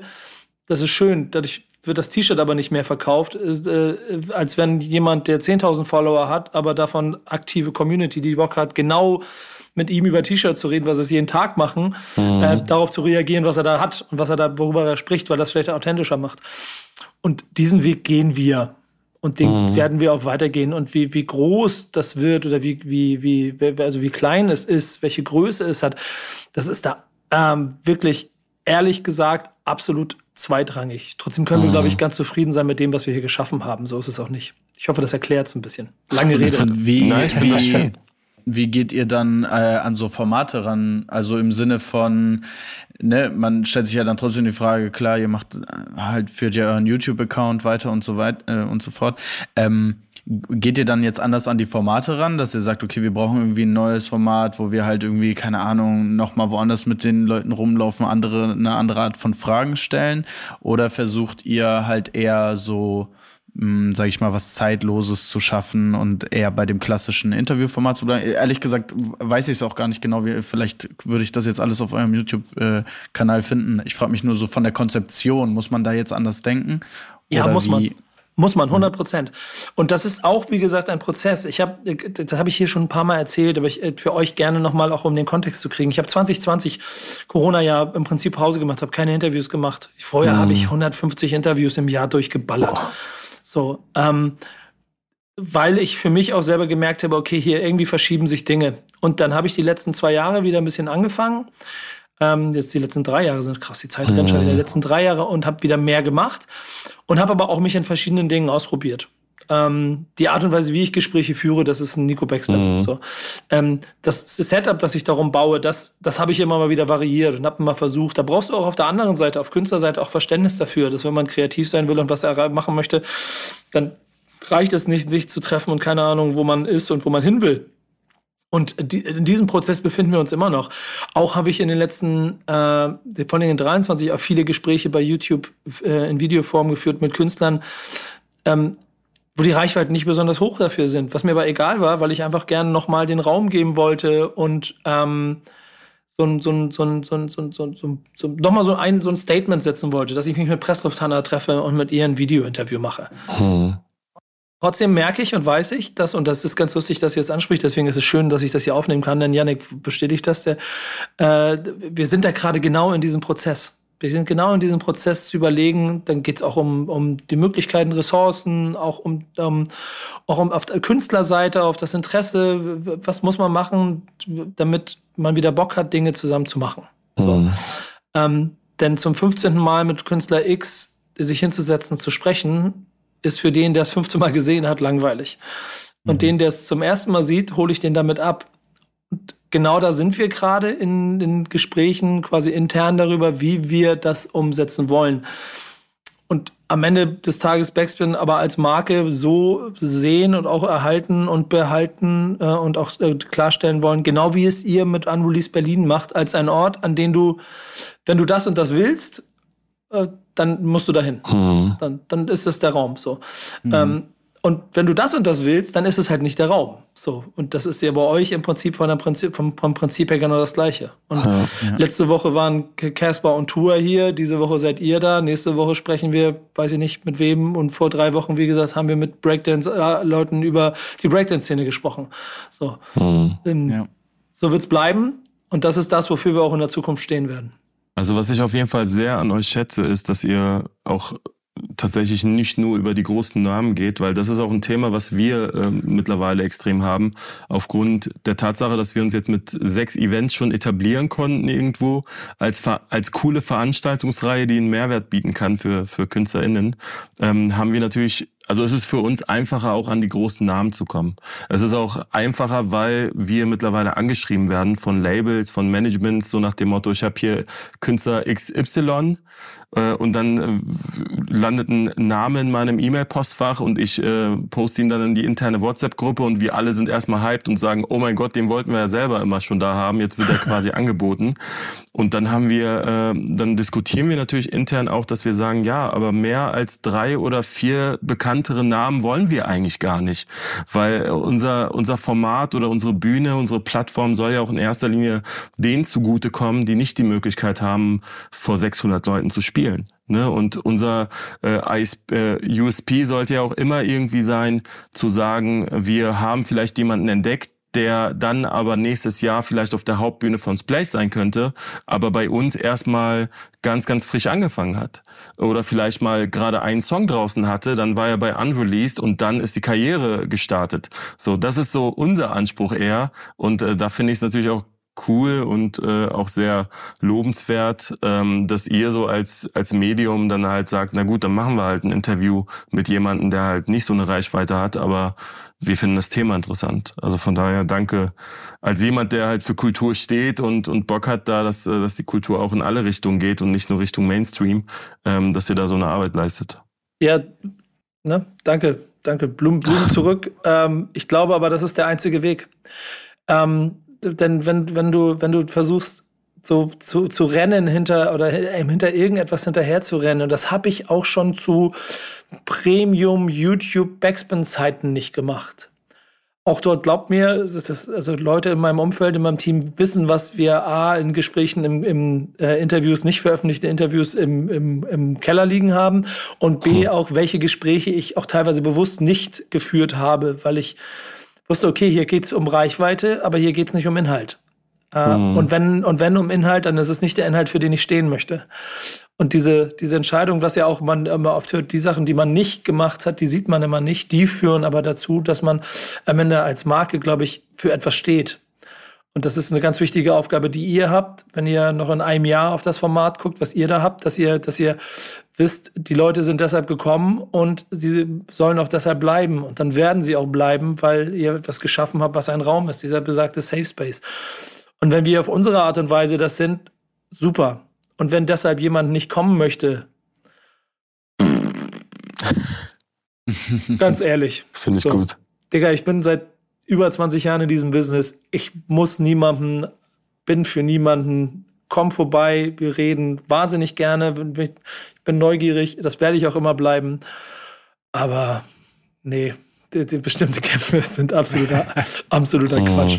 So, da, da muss man ja auch irgendwann sich etwas bewusst werden, was, was ich, was glaube ich auch ein total wichtiger Prozess ist. Ihr versucht ein Format zu schaffen für Leute, die jung sind oder die am Zeitgeist stehen. So, ich bin über 40. Wenn ich versuche, Zeitgeist-Willi zu sein, dann wird es irgendwann unangenehm. Äh, äh, ich trotzdem habe ich aber das Glück, dass diese Kultur dazu führt, dass ich nah dran bin und auch jede Woche, wenn ich unsere Playlist durchgucke, komme nachher zu, vielleicht auch mal mein Team damit überrasche, warum, warum nimmt er jetzt den Künstler? Warum, warum nimmt er nicht das Handelsübliche, was zu ihm passt? Ja. Ähm, weil ich halt dankbar dafür bin, dass, dass diese Kultur dazu führt, dass ich äh, verstehe, worum es, also glaube schon, verstehe, worum es geht. Ähm, und trotzdem oh. ist es halt ganz entscheidend, wenn du so lange dabei bist und so ein Format machst, die Leute haben ja Erwartungen an dich. Backspin wird 30 Jahre alt. Sei mal sicher, dass die, die seit Stunde eins dabei sind, ein riesengroßes Problem damit haben, was die Leute darin sehen oder darin haben wollen, die seit Stunde zwei dabei sind. Ähm, oder ich meine, jetzt die seit einem Jahr das ganze Format kennen oder mich von den und den Interviews kennen und so weiter und so fort. Mhm. Älter werden in dem ganzen Ding und trotzdem damit Haltung bewahren und Pferd verstehen, ist total schwierig. Ähm, aber eines kann ich euch garantieren. Ich werde kein Flötenalbum rausbringen. Toll. Das war die perfekte Überleitung. Gerne. Übernimm. Übernimm. Ja, genau. Also wir haben es ja alle mitbekommen, dass äh, Andre 3000 äh, nach fast 20 Jahren heute ein Flötenalbum rausgebracht hat oder zumindest jetzt, wo wir es gerade aufzeichnen heute. Ähm, und ich will gar nicht so sehr über das Album reden und das Künstlerische, ähm, beziehungsweise irgendwo auch das Künstlerische. Ähm, er hat aber in einem Interview so sinngemäß gesagt, ja, ey, äh, und so heißt ja auch der erste Track. Ähm, ich wollte eigentlich ein Rap-Album machen, aber ne, das ist halt das, wo, wohin mich mein kreativer Geist verleitet hat. Und er hat so sinngemäß gesagt, wo, worüber soll ich noch rappen? Ey, ich bin irgendwie, ich weiß gar nicht, irgendwie über 40. Äh, was soll ich denn noch erzählen? Und, und ich habe mich dann gefragt, also ist es so? Also ist man irgendwann zu alt für Rap oder, oder welche Faktoren müssen denn erfüllt sein, damit man irgendwie, damit es auch cool bleibt?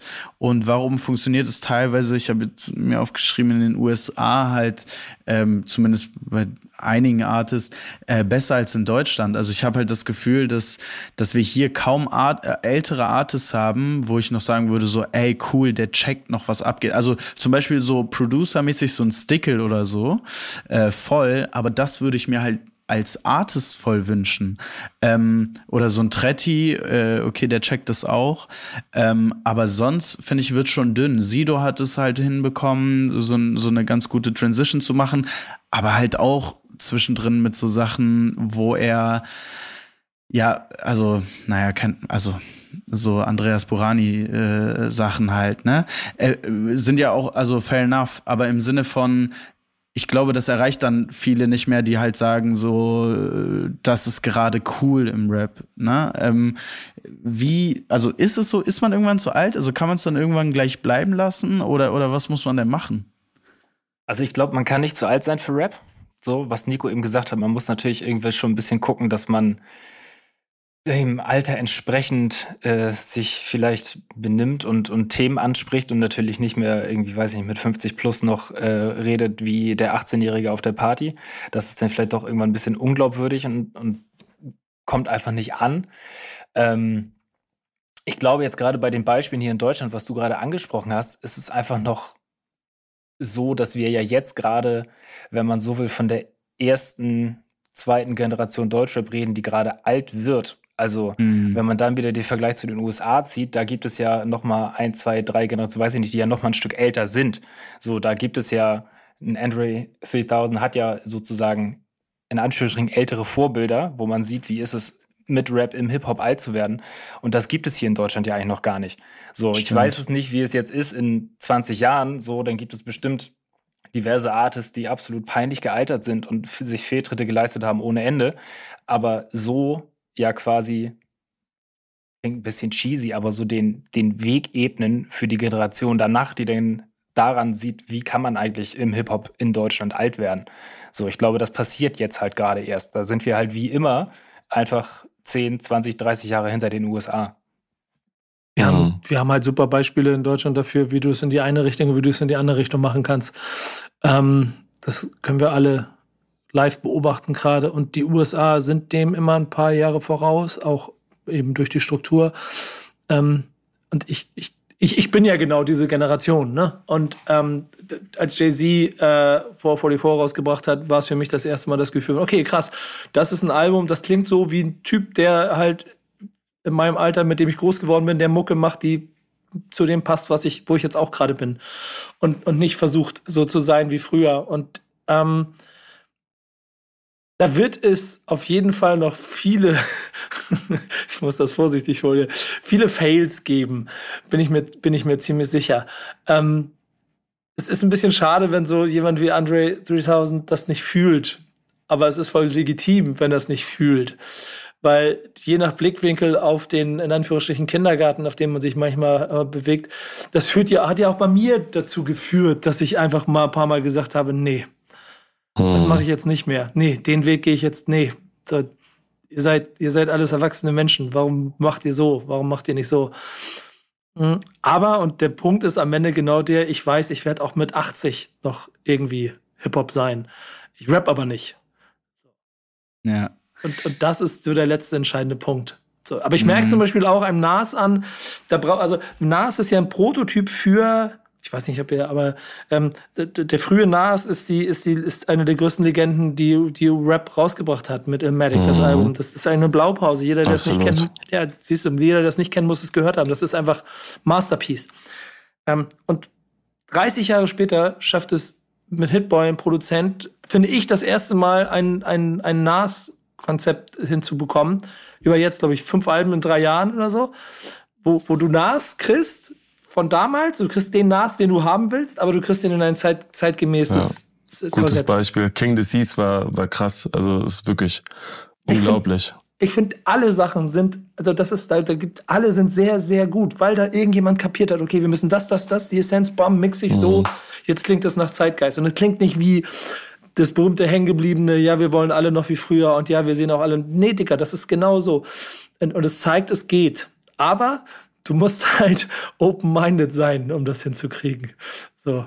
Und äh, ich, ich glaube, ich spreche für jeden Outcast-Fan. Wir würden uns wünschen, dass es nochmal ein Outcast-Album gibt, aber äh, ich weiß auch, und ich bin mit Public Enemy groß geworden, ich weiß nicht, ich brauche nicht noch ein Public Enemy-Album, das klingt wie das, was sie die letzten Jahre gemacht haben. Mhm, die größten, voll. wichtigsten politischen Aussagen in meinem Leben kamen von dieser Band und trotzdem brauche ich kein 2023er Album, in dem sie versuchen so zu klingen wie 1988. Mhm, guter Punkt.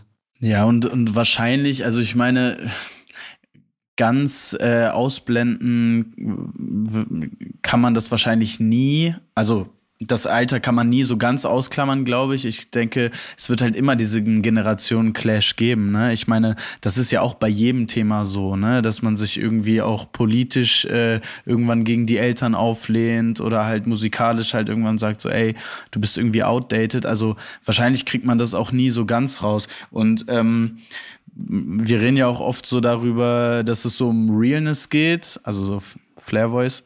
Ähm, aber, aber, weißt du, ich glaube, ich glaube, das würde einigen Artists schon gut tun, halt ähm, sozusagen sich authentisch bis äh, wann auch immer sie rappen wollen, halt weiterzuentwickeln. Halt nicht zum Beispiel wie so, wenn jetzt ein Bushido, der halt irgendwie in seinem äh, Einfamilienhaus lebt, dann immer noch so über so Gangster-Stuff rappt, so dann nimmt man das nicht mehr so ab und dadurch wird's dann halt irgendwie cringe.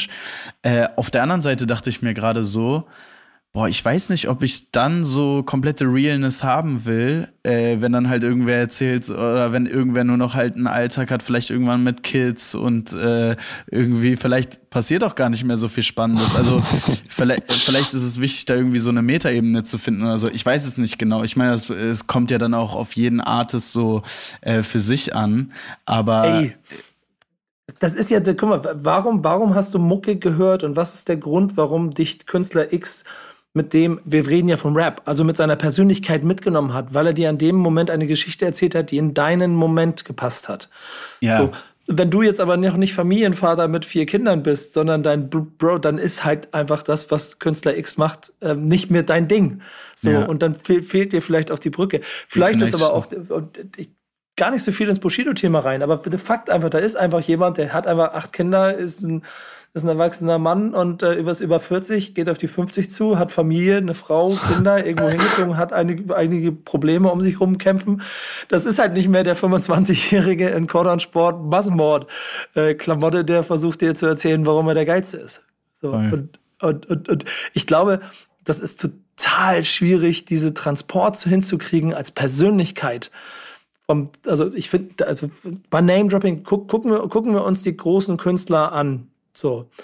Und ich glaube, wir, wir, haben, wir haben in Hamburg aus den Legenden aus den späten 90ern auf jeden Fall so also ein, zwei Kandidaten, die es einigermaßen geschafft haben, mitzualtern und jeden mitzunehmen. So, der von die jungen, die jungen Hamburger Kinder sind auf einer Party zu die Eltern gehen mit ihren Kindern aufs Konzert von der gleichen Person und es funktioniert. Und das hm. Gleiche haben wir in Berlin vielleicht bei ein oder zwei Kandidaten. Und da kommt so die nächste Generation an, auch, auch so, wo ich auch schon auf Konzerten war von, von Leuten, wo dann auf einmal auch Mama, Mama, Tochter und Oma gemeinsam auf dem Konzert sind.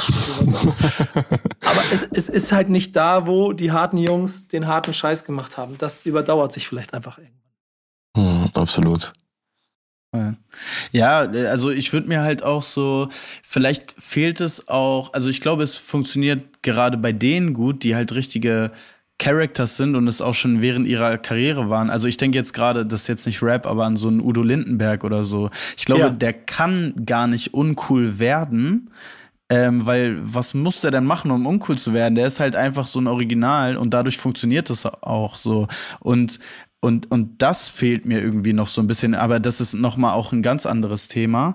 Aber ich, ich glaube, wenn wir halt auf so Rockstar-Level mehr hätten, weißt du, dann, dann, das sind dann genau die Typen, die dann halt auch bis keine Ahnung wann funktionieren können, ne? Aber, aber wenn wir Rockstar-Level haben, Deutschland ist nicht das Land für Rockstar-Level. Ja, ja, voll, nicht. ja, ja, absolut. deswegen, deswegen meine ich ja, es ist nochmal ein also ich auch, Thema. Also auch der Vergleich mit Amerika, ne? Also ich, ich war dieses Jahr in LA gewesen und wenn man auch mal in Amerika ist, merkt man natürlich auch, wie allgegenwärtig so ein Hip-Hop einfach als Kultur ist, wie alle von alt bis jung, von Bauarbeiter bis Arzt alle einfach Hip-Hop hören so. Und das ist natürlich in Deutschland etwas ganz anderes, ne? wo, wo halt andere Genres vielleicht mehr Umsatz generieren oder allgegenwärtiger sind, außer natürlich in den Ballungsgebieten. Also ich glaube so Frankfurt, Berlin, Hamburg, die haben natürlich ihre Rap-Legenden, da ist auch Hip-Hop überall schon spürbar, aber äh, trotzdem ist es natürlich was ganz anderes. Ne? Wenn bei uns äh, so ein Savage ganz alt wird und mittlerweile seinen, seinen kleinen Sohn irgendwie immer wieder mit einbringt in das Thema, dann ist es schon so ein, so ein Ding, was so, äh, wo, wo man auch irgendwie checkt, wo es hingeht. Und natürlich werden auch die Fans älter. Ich glaube, das ist, das darf man auch nicht vergessen, dass wir reden immer so von den neuen Fans, die versucht werden, abzu, abgeholt zu werden, aber es gibt ja auch ganz, ganz viele alte Fans, Bands, die von Till Up Joe etc. mit am Start waren ähm, und äh, vom Beste Tag meines Lebens und die nimmt er ja immer noch mit. Das heißt, da ist ja eine große Fanbase, die immer wieder am Start ist.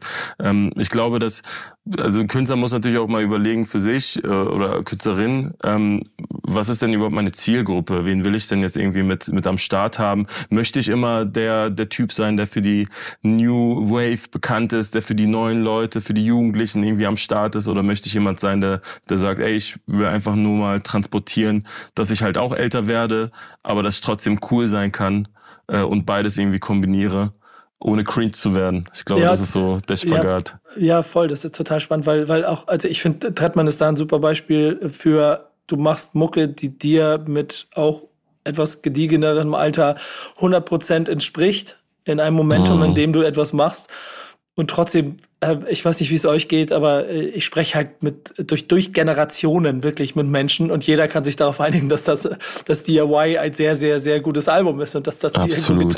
die ja. 2017 getrackt hat, egal ob sie 15 oder 50 waren. Absolut. Ähm, und das ist halt ein One in a Million Shot und den schaffen dann nur ganz ganz wenige, aber wenn du den geschafft hast, dann ähm, ist das andere wahrscheinlich auch relativ egal. Das ja. ist total spannend.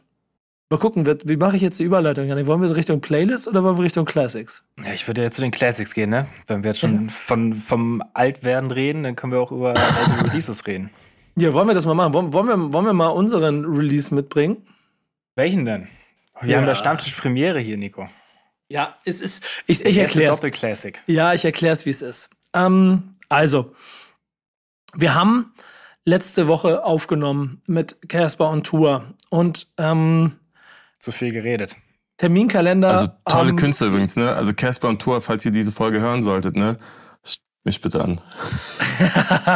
Unreleased. Ja. ja ich Nutzt diese Plattform kurz. Ja, fair, fair, fair. Ähm, ich, das ist auch 100% der Ding. Da bin ich mit 150% sicher. Das passt wie Faust aufs Auge. Aber das ist ein Casper anderes Thema. Casper ist doch äh, Stammi-Fan. Der ist doch Dauerhörer. Der wird es mitkriegen. Nice. Mega. Tour auch bald. Ganz bestimmt. Das war mhm. seine erste, er hat noch nie eine Folge gehört. Also, aber wir haben letzte, wir haben letzte Woche lange geredet und zu lange für unsere aller Terminkalender, sodass wir hinten raus cutten mussten. Janik hat dann die, die, die, die Songs aus der Playlist noch quasi mit rangehängt und wir mussten den, äh, den, den Classic der Woche mussten wir canceln. Das ist für mich immer ein persönliches Problem. Und deswegen müsst ihr beide jetzt damit durch, durch dieses Höllenbad, weil ich ähm, zwei Classics habe, die ich beide besprechen möchte, weil der von der letzten Woche einfach zu wichtig gewesen ist. Und ich würde sagen, wir fangen mal bei dem von letzter Woche an. Ähm, und das, da fange ich mal an. Also ja. ich bin ich bin Casper, okay, und Memo ist Tour einfach. Ja, genau.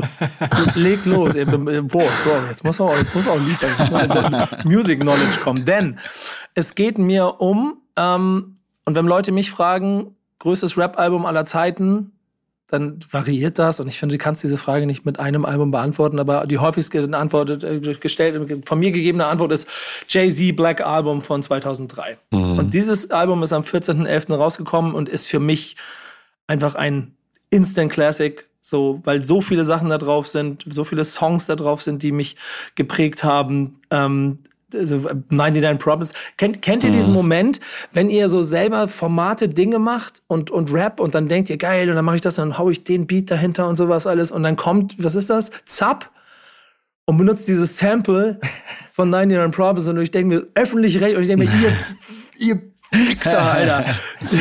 Den wollte ich vermeiden, aber naja, aber, aber bis dahin führt's halt, dass sogar deutsch-öffentlich-rechtliche Mediensendung einen Song äh, sampled von, von diesem Album oder zumindest ein Sample benutzt, das, das gleich platziert ist. Ähm, mhm ist für mich, wie gesagt, das, vielleicht auch das größte Jay-Z-Album. Da können wir uns lange drüber streiten, wer mitstreiten möchte da draußen oder auch hier über den Punkt. Für mich ist es aber das, das, das, das größte Album. Und deswegen war es mir total wichtig, es reinzubringen. Und jetzt habt ihr alle mal die Möglichkeit, mir zu erzählen, warum es, was ihr davon haltet. Und, ähm also ich finde, ähm, Natürlich ist es ein überkrasses Album, so da muss man gar nicht drüber reden. Äh, mir ist nur noch mal aufgefallen im Zuge jetzt äh, der letzten Folge ja quasi, wo wir den, den Classic eigentlich vorbereitet haben, dass ich mir, mich nicht entscheiden kann, ob das mein liebstes Jay-Z-Album ist oder ob ich Blueprint ein bisschen lieber mag. Da, das wechselt bei mir immer so ein bisschen. Und die, Masse geht, die Masse geht ja zu Blueprint, das ist ja auch fair. So, und dann habe ich aber noch mal festgestellt, wenn man sich quasi seine komplette Diskografie anguckt, wie krass das eigentlich ist, dass es für mich eigentlich keinen anderen Artist gibt, der eine so breite Masse an krassen Alben hat, wo sich eigentlich jeder und jede irgendwie ein persönliches Lieblingsalbum rauspicken kann und eigentlich niemand was dagegen sagen kann. Wenn ich jetzt sage, Black Album ist mein Lieblingsalbum, dann habe ich, weiß ich nicht, wie viele Leute mit mir, die sagen, ja, Mann, das stimmt. Wenn ich sage Blueprint, dann habe ich mindestens genauso viele Leute, die sagen, ja, das stimmt. Selbst wenn ich 444 sage, wird es wahrscheinlich viele geben, ja. die sagen, ja, auch das ist ein völlig legitimes Lieblingsalbum. Und mir fällt Absolut. einfach kein anderer Artist ein, der annähernd so eine Diskografie hat, wo man mit so vielen Alben mitgehen könnte und sagen kann, ja, das ist das beste Album, was er gemacht hat. Finde ich krass. Boah, schwierig. Also ich, Na? also 444 ist auch äh, irgendwie mein äh, Lieblings-Jay-Z-Album, aber ich muss ehrlich gestehen, äh, ich habe andere US-amerikanischen Rapperhelden gehabt. So. Ich war bei Jada Kiss, ich war bei, bei anderen anderen unterwegs tatsächlich. Also Jay-Z, da gab's immer wieder Songs, auch diese äh, Kollabo mit äh, Linkin Park ähm, und und und. Da gab's immer wieder auch auch dieses Album mit äh, Kanye West, Watch the Throne. Ähm, Wahnsinn. Also wirklich immer wieder Songs, die ich sehr gerne gehört habe. Aber ich war jetzt nie so der Jay-Z-Fan, der mal so Jay-Z-Alben durchgehört hat und auf Repeat und jeden Song, jede Zeile gefühlt hat. Also wahnsinniger Künstler, auch auch also einfach äh, jemand, den ich extrem respektiere, aber für mich dann irgendwo auch zu sehr Businessman ähm, gewesen neben seiner Kunst, äh, als dass ich ihn äh, so extrem vergöttert habe künstlerisch. Also, also erstmal vorweg, ich habe ein bisschen Angst vor Nico gerade. guckt sehr böse gerade. Er guckt die ganze Zeit. Keine so Angst, der sitzt in Kanada, der ist weit weg. ja, ja, ja genau, gut. kann nichts passieren. Ähm, nee, ey, also eigentlich genauso wie Memo. Das, also das The Black Album ist natürlich super krass und auch wenn ich zurückdenke, weißt du, ich habe noch genau gerade auch wo du 99 Problems gesagt hast, ne, ich habe halt noch genau vor Augen, ich habe damals, ah, da komme ich auch gleich noch mal bei meinem Album drauf zu sprechen, aber das war so eine Zeit, wo ich halt so voll in Hip Hop äh, eingetaucht bin oder gerade angefangen habe. Ähm, und äh, damals noch mit meinem Trackstore 512 Megabyte MP3-Player irgendwie so aussuchen musste, welche Songs kommen da drauf und welche nicht.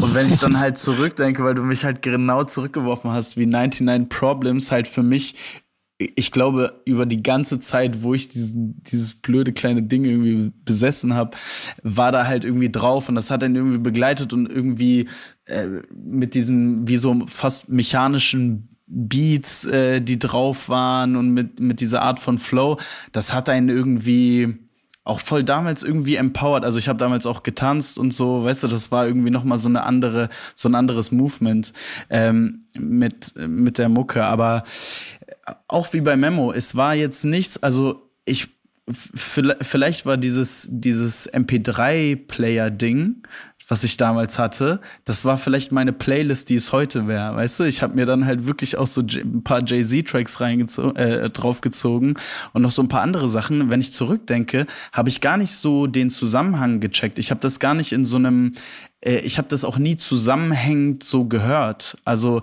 ich habe mir dann wirklich, ich habe das dann irgendwann, das war auch so die Anfangszeit von so Messengern und habe dann eigentlich von hier und da von Homies mal was rübergeschickt bekommen oder mal in der Pause was aufs Handy und so.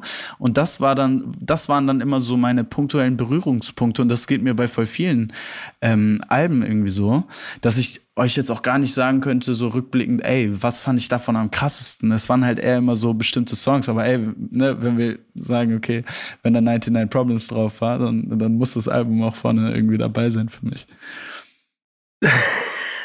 Wisst ihr, was das Schöne daran ist? Ähm, über, über, Musik äh, gibt es äh, ein, oder beim, beim Besprechen von Musik gibt es einen entscheidenden Punkt, den du nie unterschätzen darfst. Und das ist das Schöne auch in diesem Format. Das Momentum, in dem dich diese Musik trifft. Voll.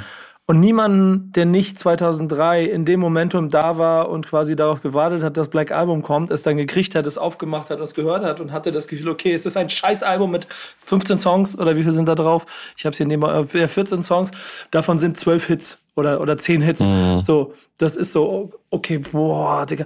Und wenn du das dann auf dem MP3-Player hörst, wenn du das nachholst, so, dann kannst du auf jeden Fall diese Punkte mit, der hat eine Legacy und, und ich finde zum Beispiel auch total richtig, was du sagst, äh, gesagt hast, ich weiß gar nicht, wer von euch das war gerade war, aber Jay-Z, das, der ist auch, ähm, der, der, ist, der ist für mich auch insgesamt mehr, was das Ganze angeht. Ne? Also das ist dieses I'm not a businessman, I'm a businessman. So, mhm. You Think Small, I Think Biggie, der, der hat schon früher größer gedacht und nebenbei war er trotzdem aber ein krasser Rapper. Und dann dazu auch noch mit dem klassischen Skill-Setup aus dieser Legende mit ich schreib die Texte nicht auf, ich habe sie im Kopf, ich rap sie ein, ja, weil voll. du hattest dieses eine Zeitfenster, das war teuer und in der Zeit musstest du delivern, deswegen brauchst du auch keine sechs Takes, sondern einen und den haust du rein und dann ist das fertig.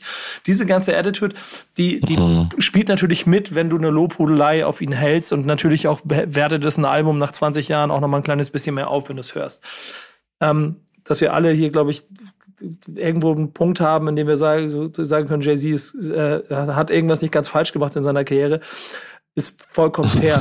es ist einfach ein absoluter Classic für mich und meine Sozialisation. Und deswegen war es für mhm. mich total geil, äh, dass er hier angekommen ist und ich musste ihn reinhauen. Aber, und das ist das Schlimme an diesem Format heute, Jungs, ihr müsst da gnadenlos durch. ähm, wir haben noch einen zweiten. wir haben noch einen zweiten. Bin und den kannst du mal erzählen, Janik. Okay, jetzt bin ich dran. Unser zweiter, quasi der aktuelle Classic für diese Woche ist Doggy Style von Snoop Dogg. Äh, ist mm. am 23.11.93 rausgekommen. äh, ist das Debütalbum und auch sein Durchbruchalbum damals noch als Snoop Doggy Dogg unterwegs. Dann gab es da ein bisschen Probleme mit den Namensrechten. Äh, damals über Death Row rausgekommen, auf Platz 1 gechartet und ja, ähnlich ähm, ähnlich relevant, würde ich sagen, wie der Jay-Z Classic, also auch in diversen Listen Top Alben der 90er, Top-Alben überhaupt gelistet. Ähm, Gin and Juice, Who Am I, so äh, Ain't No Fun, das sind so große Hits auf diesem Ding. Und ähm, ja, was soll ich sagen, Snoop Dogg ist halt, ist halt auch ein Name, zu dem jeder irgendwie so eine Verbindung hat. Bei mir ist es tatsächlich so weniger als bei Jay-Z, das, was ihr ebenso beschrieben habt, dieses einzelne Songs hören und feiern, aber jetzt nicht so auf Albumlänge. Ähm, aber nichtsdestotrotz halt ja, was soll man sagen? Es ist halt Snoop Dogg. Na, Jungs, was seid ihr? Also ich habe diese Woche auf jeden Fall, ich weiß nicht, ob es gestern oder vorgestern war, die Meldung ja. gelesen, dass er nicht mehr smoked. Ja, ich ja. Äh, gestern Nacht. Gestern Nacht. Das äh. ist, also weiß ich nicht. Ähm, Please respect ja. my privacy. Finde find ich gut auf der einen Seite, aber ja, äh, keine Ahnung. Äh, wenn man jetzt auf seine Musik zu sprechen kommt, äh, ja, schade. Also auch da bin ich jetzt nie der große Snoop Dogg-Fan gewesen, aber war immer begeistert von seiner. Also ich habe immer Feature-Parts geliebt, wenn er irgendwo auf einem Song war, weil er nämlich ähm, mit seiner Stimme, mit seiner Art und Weise, wie er float, mit seiner Leichtigkeit immer anders klang als äh, die anderen New York Rapper und so weiter, die doch ein bisschen härter unterwegs waren. Ähm, also ich habe es immer sehr gemocht und natürlich kenne ich auch die besagten Songs aus diesem Album. Natürlich kenne ich alle seine seine Hits und so. Also auch Snoop Dogg ist einer der Legenden. Ähm, auch sein Auftritt bei Rhythm and Flow Netflix Special Show, wo die Smoke Smoke hervorgekommen ist. Äh, da hat man nochmal gesehen, wie unfassbar sympathisch er ist. Äh, Snoop Dogg ist einfach auch als Persönlichkeit so unfassbar.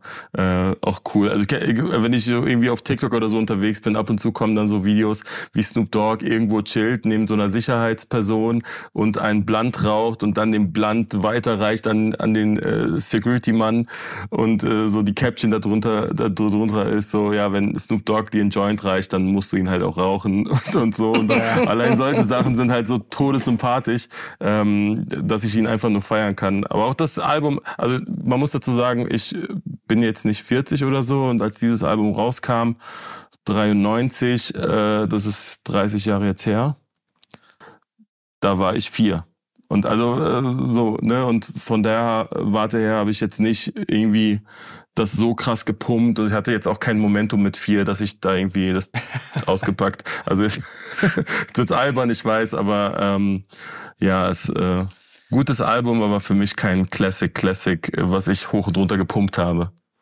Ich find's, ich find's krass, dass du das sagst, weil ich bin ja noch mal jünger als du mhm. und ähm, und bei mir war dieses Album gefühlt omnipräsent, aber weil wir auch die ganze Zeit nur Oldschool gehört haben. Also ich meine, gefühlt, also so meiner Generation, äh, haben alle irgendwie angefangen, Oldschool zu hören. Dann ging es langsam los, irgendwie mit äh, Soldier Boy und so irgendwann.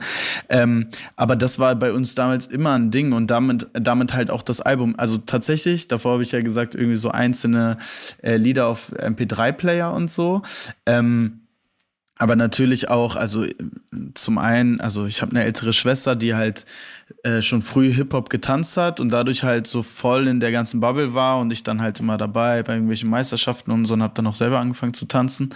Und ähm, durch sie bin ich an voll viele, äh, voll viel auch so an Hip-Hop rangeführt worden. Und da erinnere ich mich mm, wirklich okay. ganz genau, dass ähm, mein erstes Rap-Album, was ich wirklich gehört habe, war auch von Snoop Dogg tatsächlich. Und deswegen habe ich da auch irgendwie so voll die Verbindung direkt zu ihm gehabt. Aber das war Rhythm and Gangster äh, mit Drop It Like It's Hot. So. Und das habe ich halt mm. damals voll durchgepumpt und war irgendwie für mich voll was Neues, eine ganz neue Welt.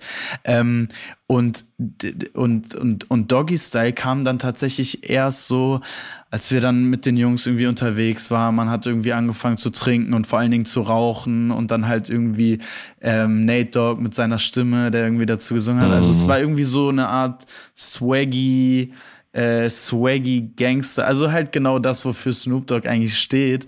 Und das hat mich eigentlich komplett durch diese, durch diese Zeit begleitet. Ähm, eigentlich komplett auch so, so durch die Pubertät damals. Und, äh, und ich meine, ich fand es interessant, weil es, das Album und oder allgemein die Mucke von Snoop Dogg für mich so eine wichtige Rolle ähm, gespielt hat, ähm, obwohl das so viel später war, ne? Oder obwohl halt das Album irgendwie 20 Jahre vorher rauskam, 15 Jahre vorher rauskam, ne? Ähm, ja, also ich kann euch nur recht geben. Äh, ich, ich will mich, ich will mich gerade nur gut stellen mit Nico wieder, deswegen äh, rede ich keine Sorge. Ey, nur, nur weil Alben 30, 40 Jahre alt sind, dieses immer das Gefühl, da, ey, ich, ich finde, das ist, das ist eins der größten und wichtigsten Alben der, der ähm, West Coast Rap-Geschichte, weil da einfach jemand auf den Plan mhm. gekommen ist in einer Konstruktion mit, mit Dre im Hintergrund, der einfach, wir reden 30 Jahre später immer noch über diese Person. So. Und mhm. äh, bigger than the music. Ich finde aber das Album gar nicht so stark. Also da sind ein paar Songs drauf, die ich sehr gut finde. Und Gin and Juice ist wahrscheinlich einer der größten Rap-Hits der, äh, also der, der, auch da wieder, das ist ja auch eine Nummer, die heute noch irgendwo mal gespielt wird, auch wenn es aus einer anderen Zeit kommt. Wenn du das geschafft hast, wenn du ein Oldie geschaffen hast, absolut. der, der, der, der irgendwie auch noch heute irgendwo gespielt werden kann, ohne dass es total unangenehm wird, dann hast du auch eine Menge hinterlassen. ähm, die Persönlichkeit dahinter ist, glaube ich, aber das, was es ausmacht. Und ich äh, durfte ihn, durfte ihn, glaube ich, zweimal treffen und das ist einfach eine Erscheinung und der schwebt quasi durch den Raum mhm. und sowas alles. Das ist alles ziemlich beeindruckend. Ich war nie wirklich Kiffer, deswegen hat mir da auch die Basis dafür gefehlt. Aber ich kenne Geschichten und äh, eine der schönsten, die haben wir uns erzählen lassen, Yannick, als wir mit Back to Tape mhm. in, in LA waren und mit die Smoke. Ja, und mit ja. die Smoke unterwegs waren und die Smoke-Rapper aus, aus LA, mm. ähnliches ne, Umfeld oder so. Man kennt sich so. Und der erzählt eine Geschichte über Snoop, dass da irgendeine, irgendeine in Crenshaw irgendwo eine Veranstaltung war, weiß ich glaube, es war in Crenshaw, ne? Irgendwie eine öffentliche mhm. Public-Veranstaltung und Snoop dahin ist und einfach so Foodtrucks mit aufgestellt hat für die Community. Dass einfach ja, gesagt, hier Leute kommen, ich lade euch alle ein, da sind Foodtrucks, esst, so, wir haben eine gute Zeit hier und geht damit hin und macht seinen Scheiß. Und ähm, das, das, das, das gehört natürlich auch zum Gespür von, du, du bist ein weltweit umfassender Superstar, du hast dir jemanden engagiert, der 100k im Jahr dafür kriegt, dass er dir Blanz dreht, ist Angestellter von dir und trotzdem hast du so viel Bodenhaft, dass du ganz genau weißt, wenn du an dieser Hausecke stehst, dann ist das alles scheißegal, weil dann musst du dafür sorgen, dass die Leute dich respektieren. Und wenn du dieses Feingefühl hast, dann, ähm, dann bist du ein ganz großer. Und das ist er. So. Und dann, ja, und dass, er, dass er dann nach 30 oder 40 Jahren Kiffen aufhört und das dann so, so, so, so auch betonen muss, bitte respektiert mich, dass ich nicht mehr kiffen will. Also mhm. ich, ich, ich glaube, da steckt mehr dahinter. Ich glaube, da steckt, das ist irgendwas Gesundheitliches oder irgendwas anderes, was da noch drin steckt. Auch. Denke ich ähm, auch. Aber cool irgendwie. Ja. ja. Ja, aber, aber deswegen trotzdem Classic, auch wenn, ich glaube, also ich weiß nicht, Janik, wie es dir geht, aber wir auf jeden Fall wahrscheinlich alle einen Song oder drei Songs davon haben. Also ich aber nicht mit diesem Album so verwurzelt bin, wie ich das zum Beispiel mit Black Album bin. Ja, safe, mhm. gehe ich mit. Geh aber, ich ihr, aber ihr habt was, womit ihr verwurzelt seid. Wer fängt an? Ich glaube, Fede, bei dir würde es besser passen, weil wir gerade in Amerika ah, ja, sind. Okay, ja, voll. Äh, ja, ich habe Get Rich or Die Tryin' ähm, mitgebracht. Also, was, wo soll ich anfangen? Wo fange ich an? Ja. also, vielleicht auch da nochmal irgendwie so ein persönlicher Bezug, weil da, also ich habe sowieso das Gefühl, das Album an sich wurde schon hoch und runter diskutiert.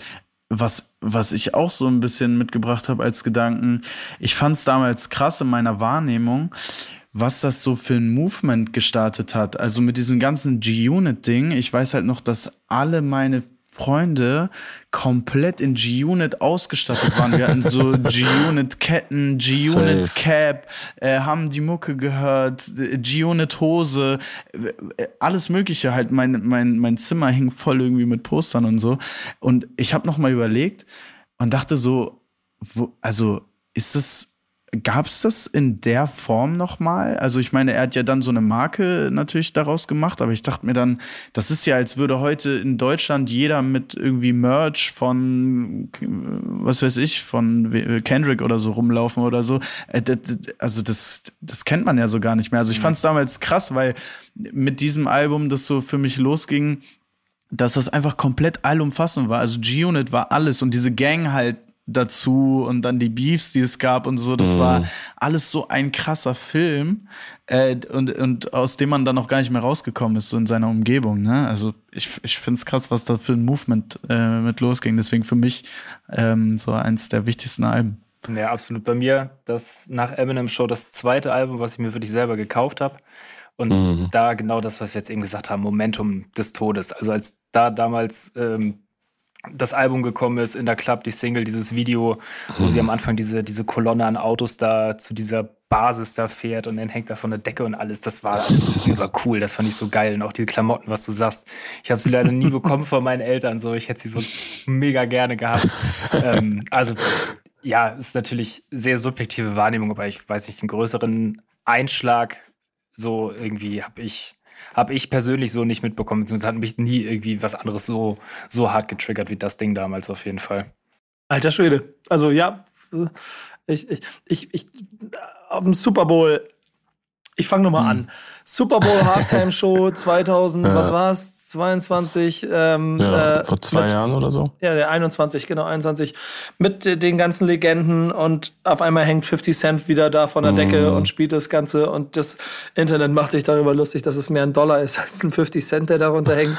Und ich denke mir so, ihr, ihr blöden Idioten, Dicker, das ist einfach auch dieser Move Also, ich weiß nicht, also das ist doch, das sind doch alles so Kleinigkeiten, die zeigen, dass wenn du da so lange später darüber sprichst, es, es spricht, jeder Künstler bringt jeden Tag irgendwo ein Musikvideo raus, Irgend, macht irgendetwas, jeder versucht irgendwie einen Move zu machen. Dieser Move ist über 20 Jahre alt, also ist jetzt 20 oder 20 Jahre alt, über 20 Jahre mhm. alt, ne? Und jeder spricht noch darüber. Mhm. So. Und das ist einer von vielen Smartness-Punkten auf der Legacy von 50 Cent. So, der heute äh, in seinem Social Media Game manchmal so ein bisschen den Grind übertreibt, habe ich das Gefühl. Ähm, aber auch hier etwas hinterlassen hat, was äh, krass in die gleiche äh, Liste gehört von den Alben, die wir jetzt hier eben schon genannt haben. Es ist genauso ein Instant Classic, sind genauso krasse Dinger drauf. Obwohl mich zum Beispiel über den, also das Movement, das du beschrieben hast, finde ich total geil, weil da war ich halt ein Tick zu alt dafür, mhm. den Kram mitzumachen. Oder, oder ja. ich bin, bin, ein bisschen aware dagegen, aber es war uniform. So. Und es war mhm. das, was Wu-Tang zehn Jahre vorher gemacht hat. Ja. Sehr, sehr schlau hier wieder dafür gesorgt, dass du eine komplette Generation uniformierst. So, also total mhm. beeindruckend im Ganzen. Aber mein Hit von diesem Album ist ja zum Beispiel auch nicht ähm, ähm, ähm, ähm, ähm, ähm In the Club? Ja, ja, genau. Ich, ich habe hier meinen gerade gesagt. Es ist ja nicht in the Club, sondern es ist zum Beispiel If I Can't. Ähm, mm, ah, der war ja, stark. Safe, so krass, ja. So, und den, den liebe ich bis heute. So dieser Beat mm. einfach wieder reingeht und sowas alles.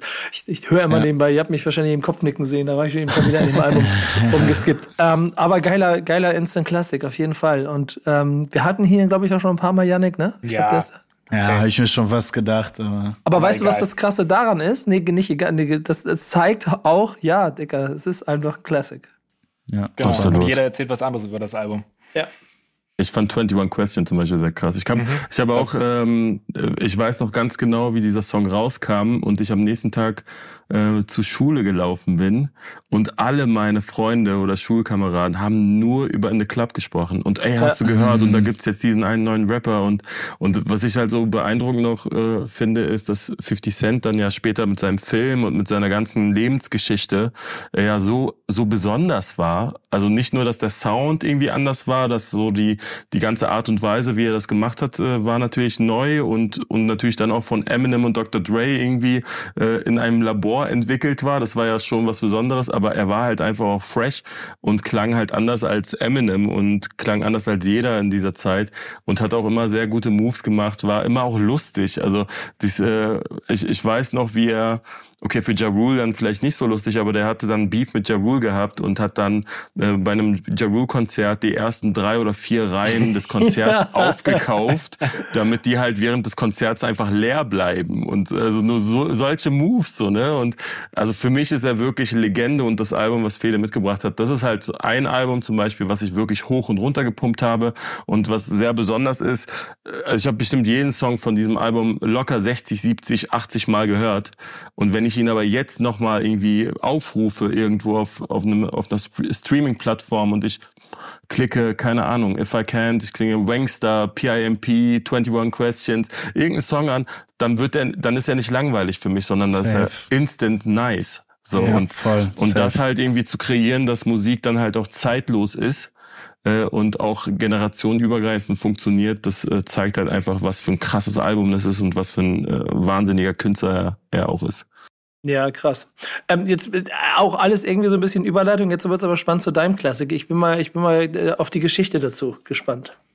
Äh, Janik hat mir schon im Vorfeld gesagt, dass das noch nie jemand äh, mitgebracht ich glaube, zum, hatte. Also noch nie. Du glaubst jetzt es. Nagel ja. mir nicht drauf fest. Auf jeden Fall nicht, nicht oft. Wir haben da noch nicht oft drüber gesprochen. Ja, finde find ich ganz nice, bin trotzdem erschrocken drüber gewesen. Ähm, ich habe nämlich mit, mitgebracht vom Bushido, vom Bordstein bis zu Skyline.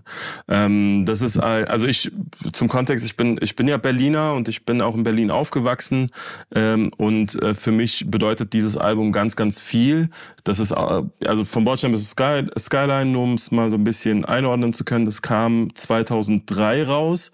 Da war ich selber 14, also wirklich pubertierender Jugendlicher und äh, ähm, ich, ich weiß noch, wie ich das alles schon mitbekommen hatte, weil bei mir im Umfeld äh, waren viele Leute schon irgendwie dabei. Die haben Sekte wurde gehört, Kusavage wurde gehört, Taktlos wurde gehört und Bushido wurde auch gehört wegen Carlo Cooks Nutten.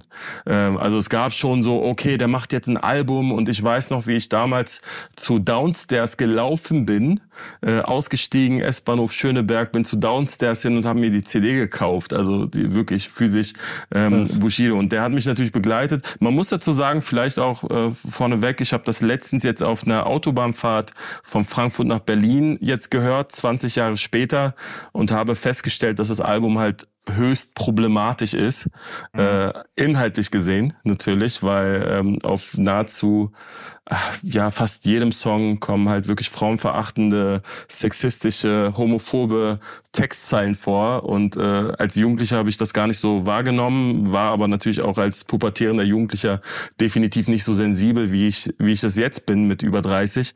Ähm, aber auch, weil, weil natürlich gesellschaftlich da auch viel passiert ist äh, und wir allgemein sensibler geworden sind. Aber was, was es für mich ausgelöst hat, war, äh, was, was gab es denn damals im, im Deutschrap? Es gab halt natürlich schon schon Savage, es gab schon Azad, es gab äh, Sammy Deluxe, äh, Beginner, Füchse, bla bla bla. Ne? Also es gab so eine Menge relativ nice Stuff schon, aber Bushido war der erste Gangster-Rapper, der es wirklich geschafft hat, mit seiner Stimme, mit seiner ganzen Art und Weise, mit seinem Auftreten, natürlich auch geformt von Spectre, der das Ganze initiiert hat äh, in den Musikvideos, das Bushido-Tattoo auf dem Hals. Ich meine, heutzutage ist fast jeder tätowiert, aber damals war ein Halstattoo mit einem Logo schon etwas sehr, sehr Besonderes. Ähm, das hat mich extrem begeistert und er war natürlich auch als ich als Berliner, äh, fand das natürlich sehr spannend, wie er immer wieder Tempelhof, Schöneberg, ähm, immer wieder die Stadtbezirke in den Vordergrund gestellt hat. Und ich hatte damals ein Schulpraktikum in Schöneberg gehabt und habe mir immer auf dem Weg dahin, äh, saß ich im Bus und habe hab das gehört und äh, war in einem Film. Ich war einfach in einem Film und das hat sehr, sehr viel äh, bei mir noch hinterlassen. Und für mich ist es nach wie vor, wenn man sich das auch heute anhört, so wie er damals gerappt hat, die Beats bei Nacht, wie es produziert ist und so weiter. Zeitlose Kunst. Also wirklich starkes, starkes Album. Ähm, danach habe ich ihn nie wieder so gefühlt. Ähm, auch als er dann bei Universal das Album äh, rausgebracht hat, habe ich immer Sentino sofort rausgehört und fand, dass er seine Freshness verloren hat. Aber für mich war er hart, er war fresh. Er hat nach wie vor eine sehr, sehr gute Rap-Stimme. Äh, und das Album, damit verbinde ich natürlich eine sehr, sehr lange Jugendzeit und vielleicht ist es deswegen ja auch so besonders für mich. Aber ja, das ist mein Classic-Album. Ähm, Absolut wie, groß sein. Wie, wie, wie war das für dich, Memo? Also, ich meine, du bist ja hier, du bist ja in Kreuzberg aufgewachsen und so, ne? Und auch mhm. im Blog und so.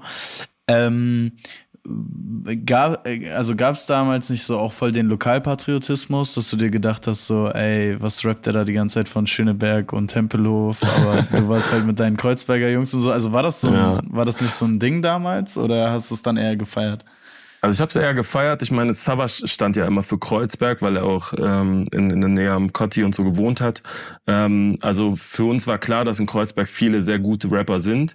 Äh, aber es war dann mehr, es war gar nicht so ein Stadtteil gegen Stadtteil-Ding, sondern es war so ein Berlin gegen Frankfurt, mhm. Berlin gegen Hamburg-Ding.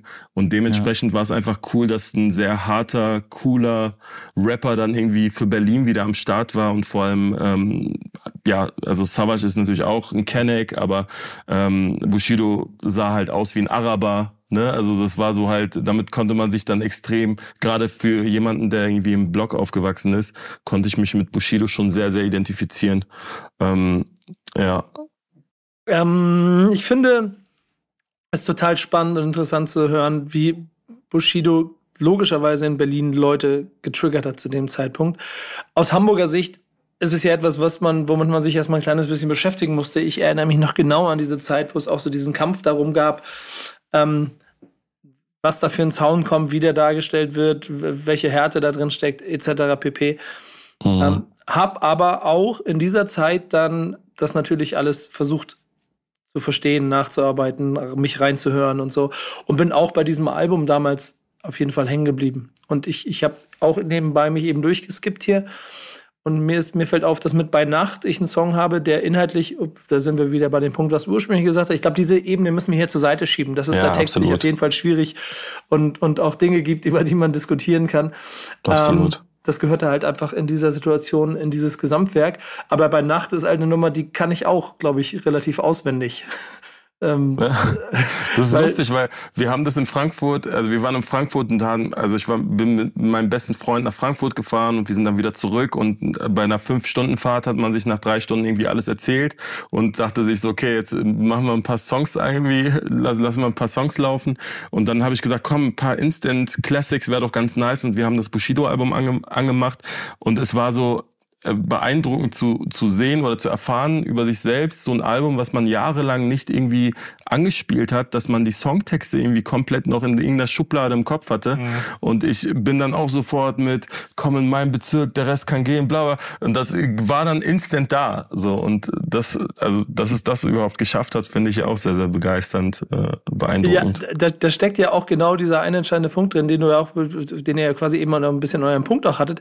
Der, das ist Identifikation Identifikation. Ne?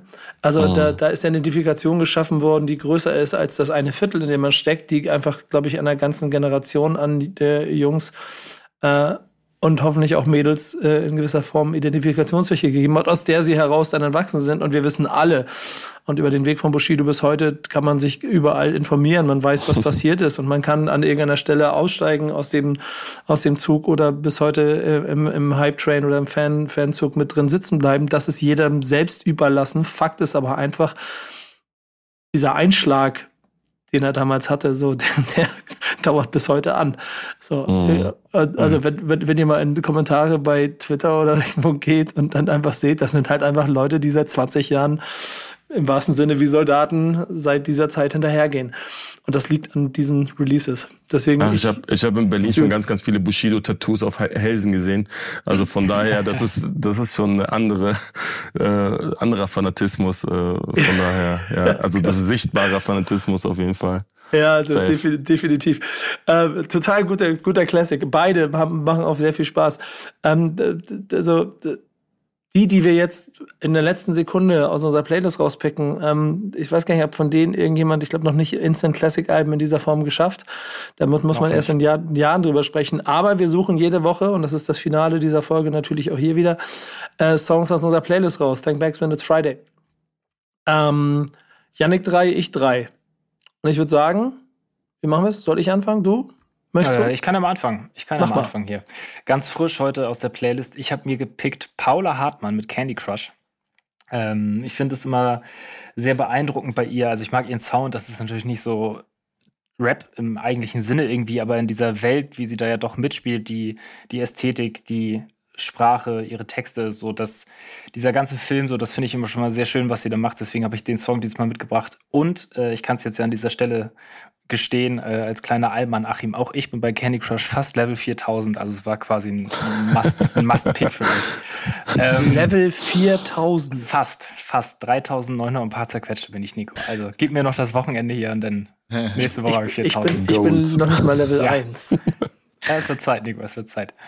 Ähm, mein zweites Release, was ich mir gepickt habe, ist dafür umso mehr Rap-Rap. Und zwar Kaiser Natron mit äh, Sula.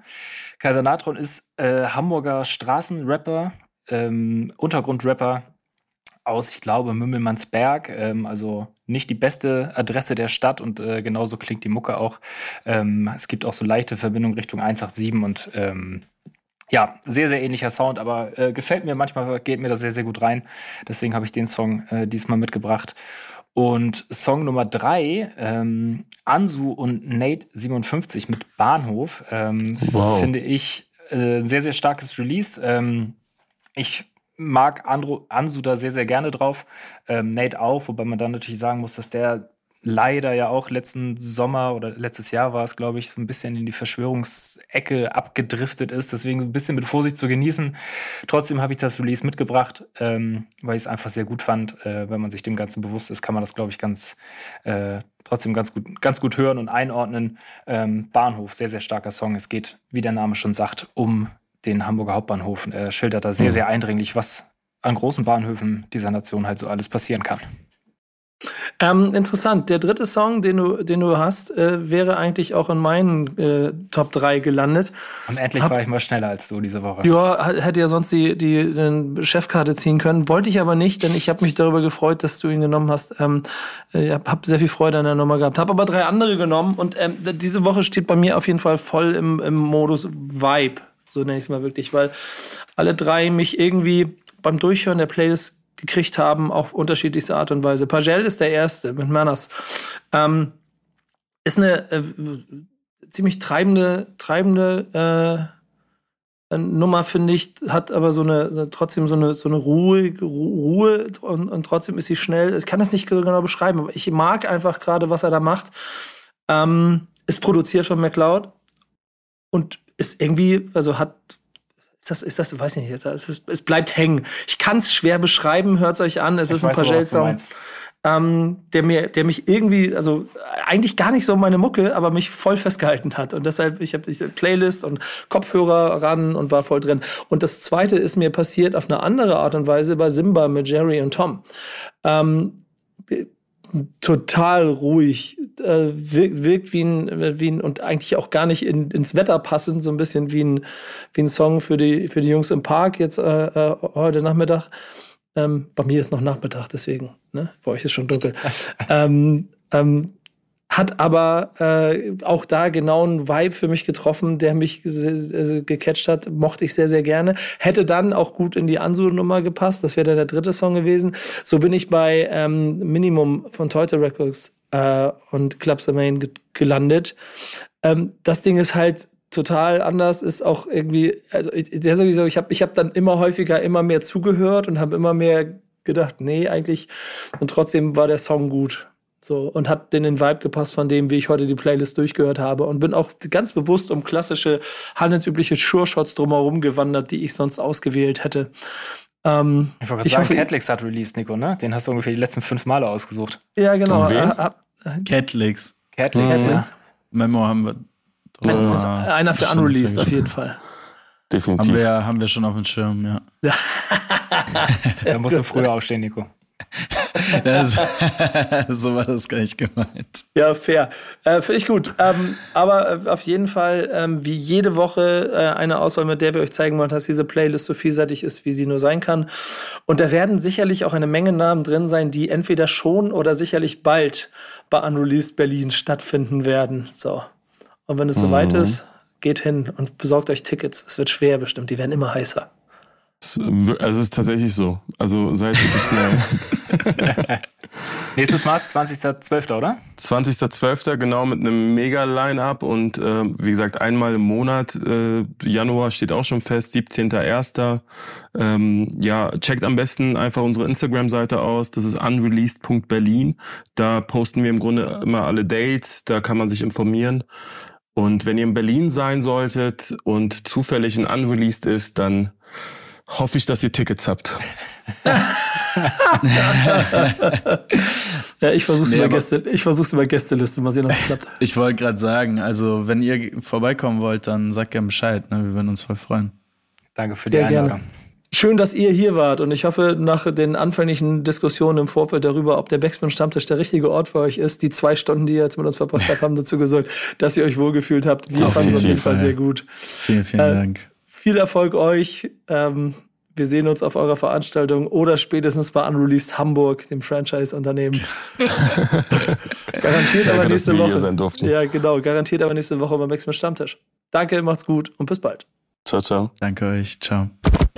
Stammtischmodus, jetzt wird laut diskutiert. Auf dem Stammtisch, Stammtisch, wer dabei bleibt, amtlich. Stammtisch Phase. Denn heute brechen sie noch Stammtisch verholen. Ich heule mich an meinem Stammtisch aus. Backspin. Backspin. Backspin. Backspin.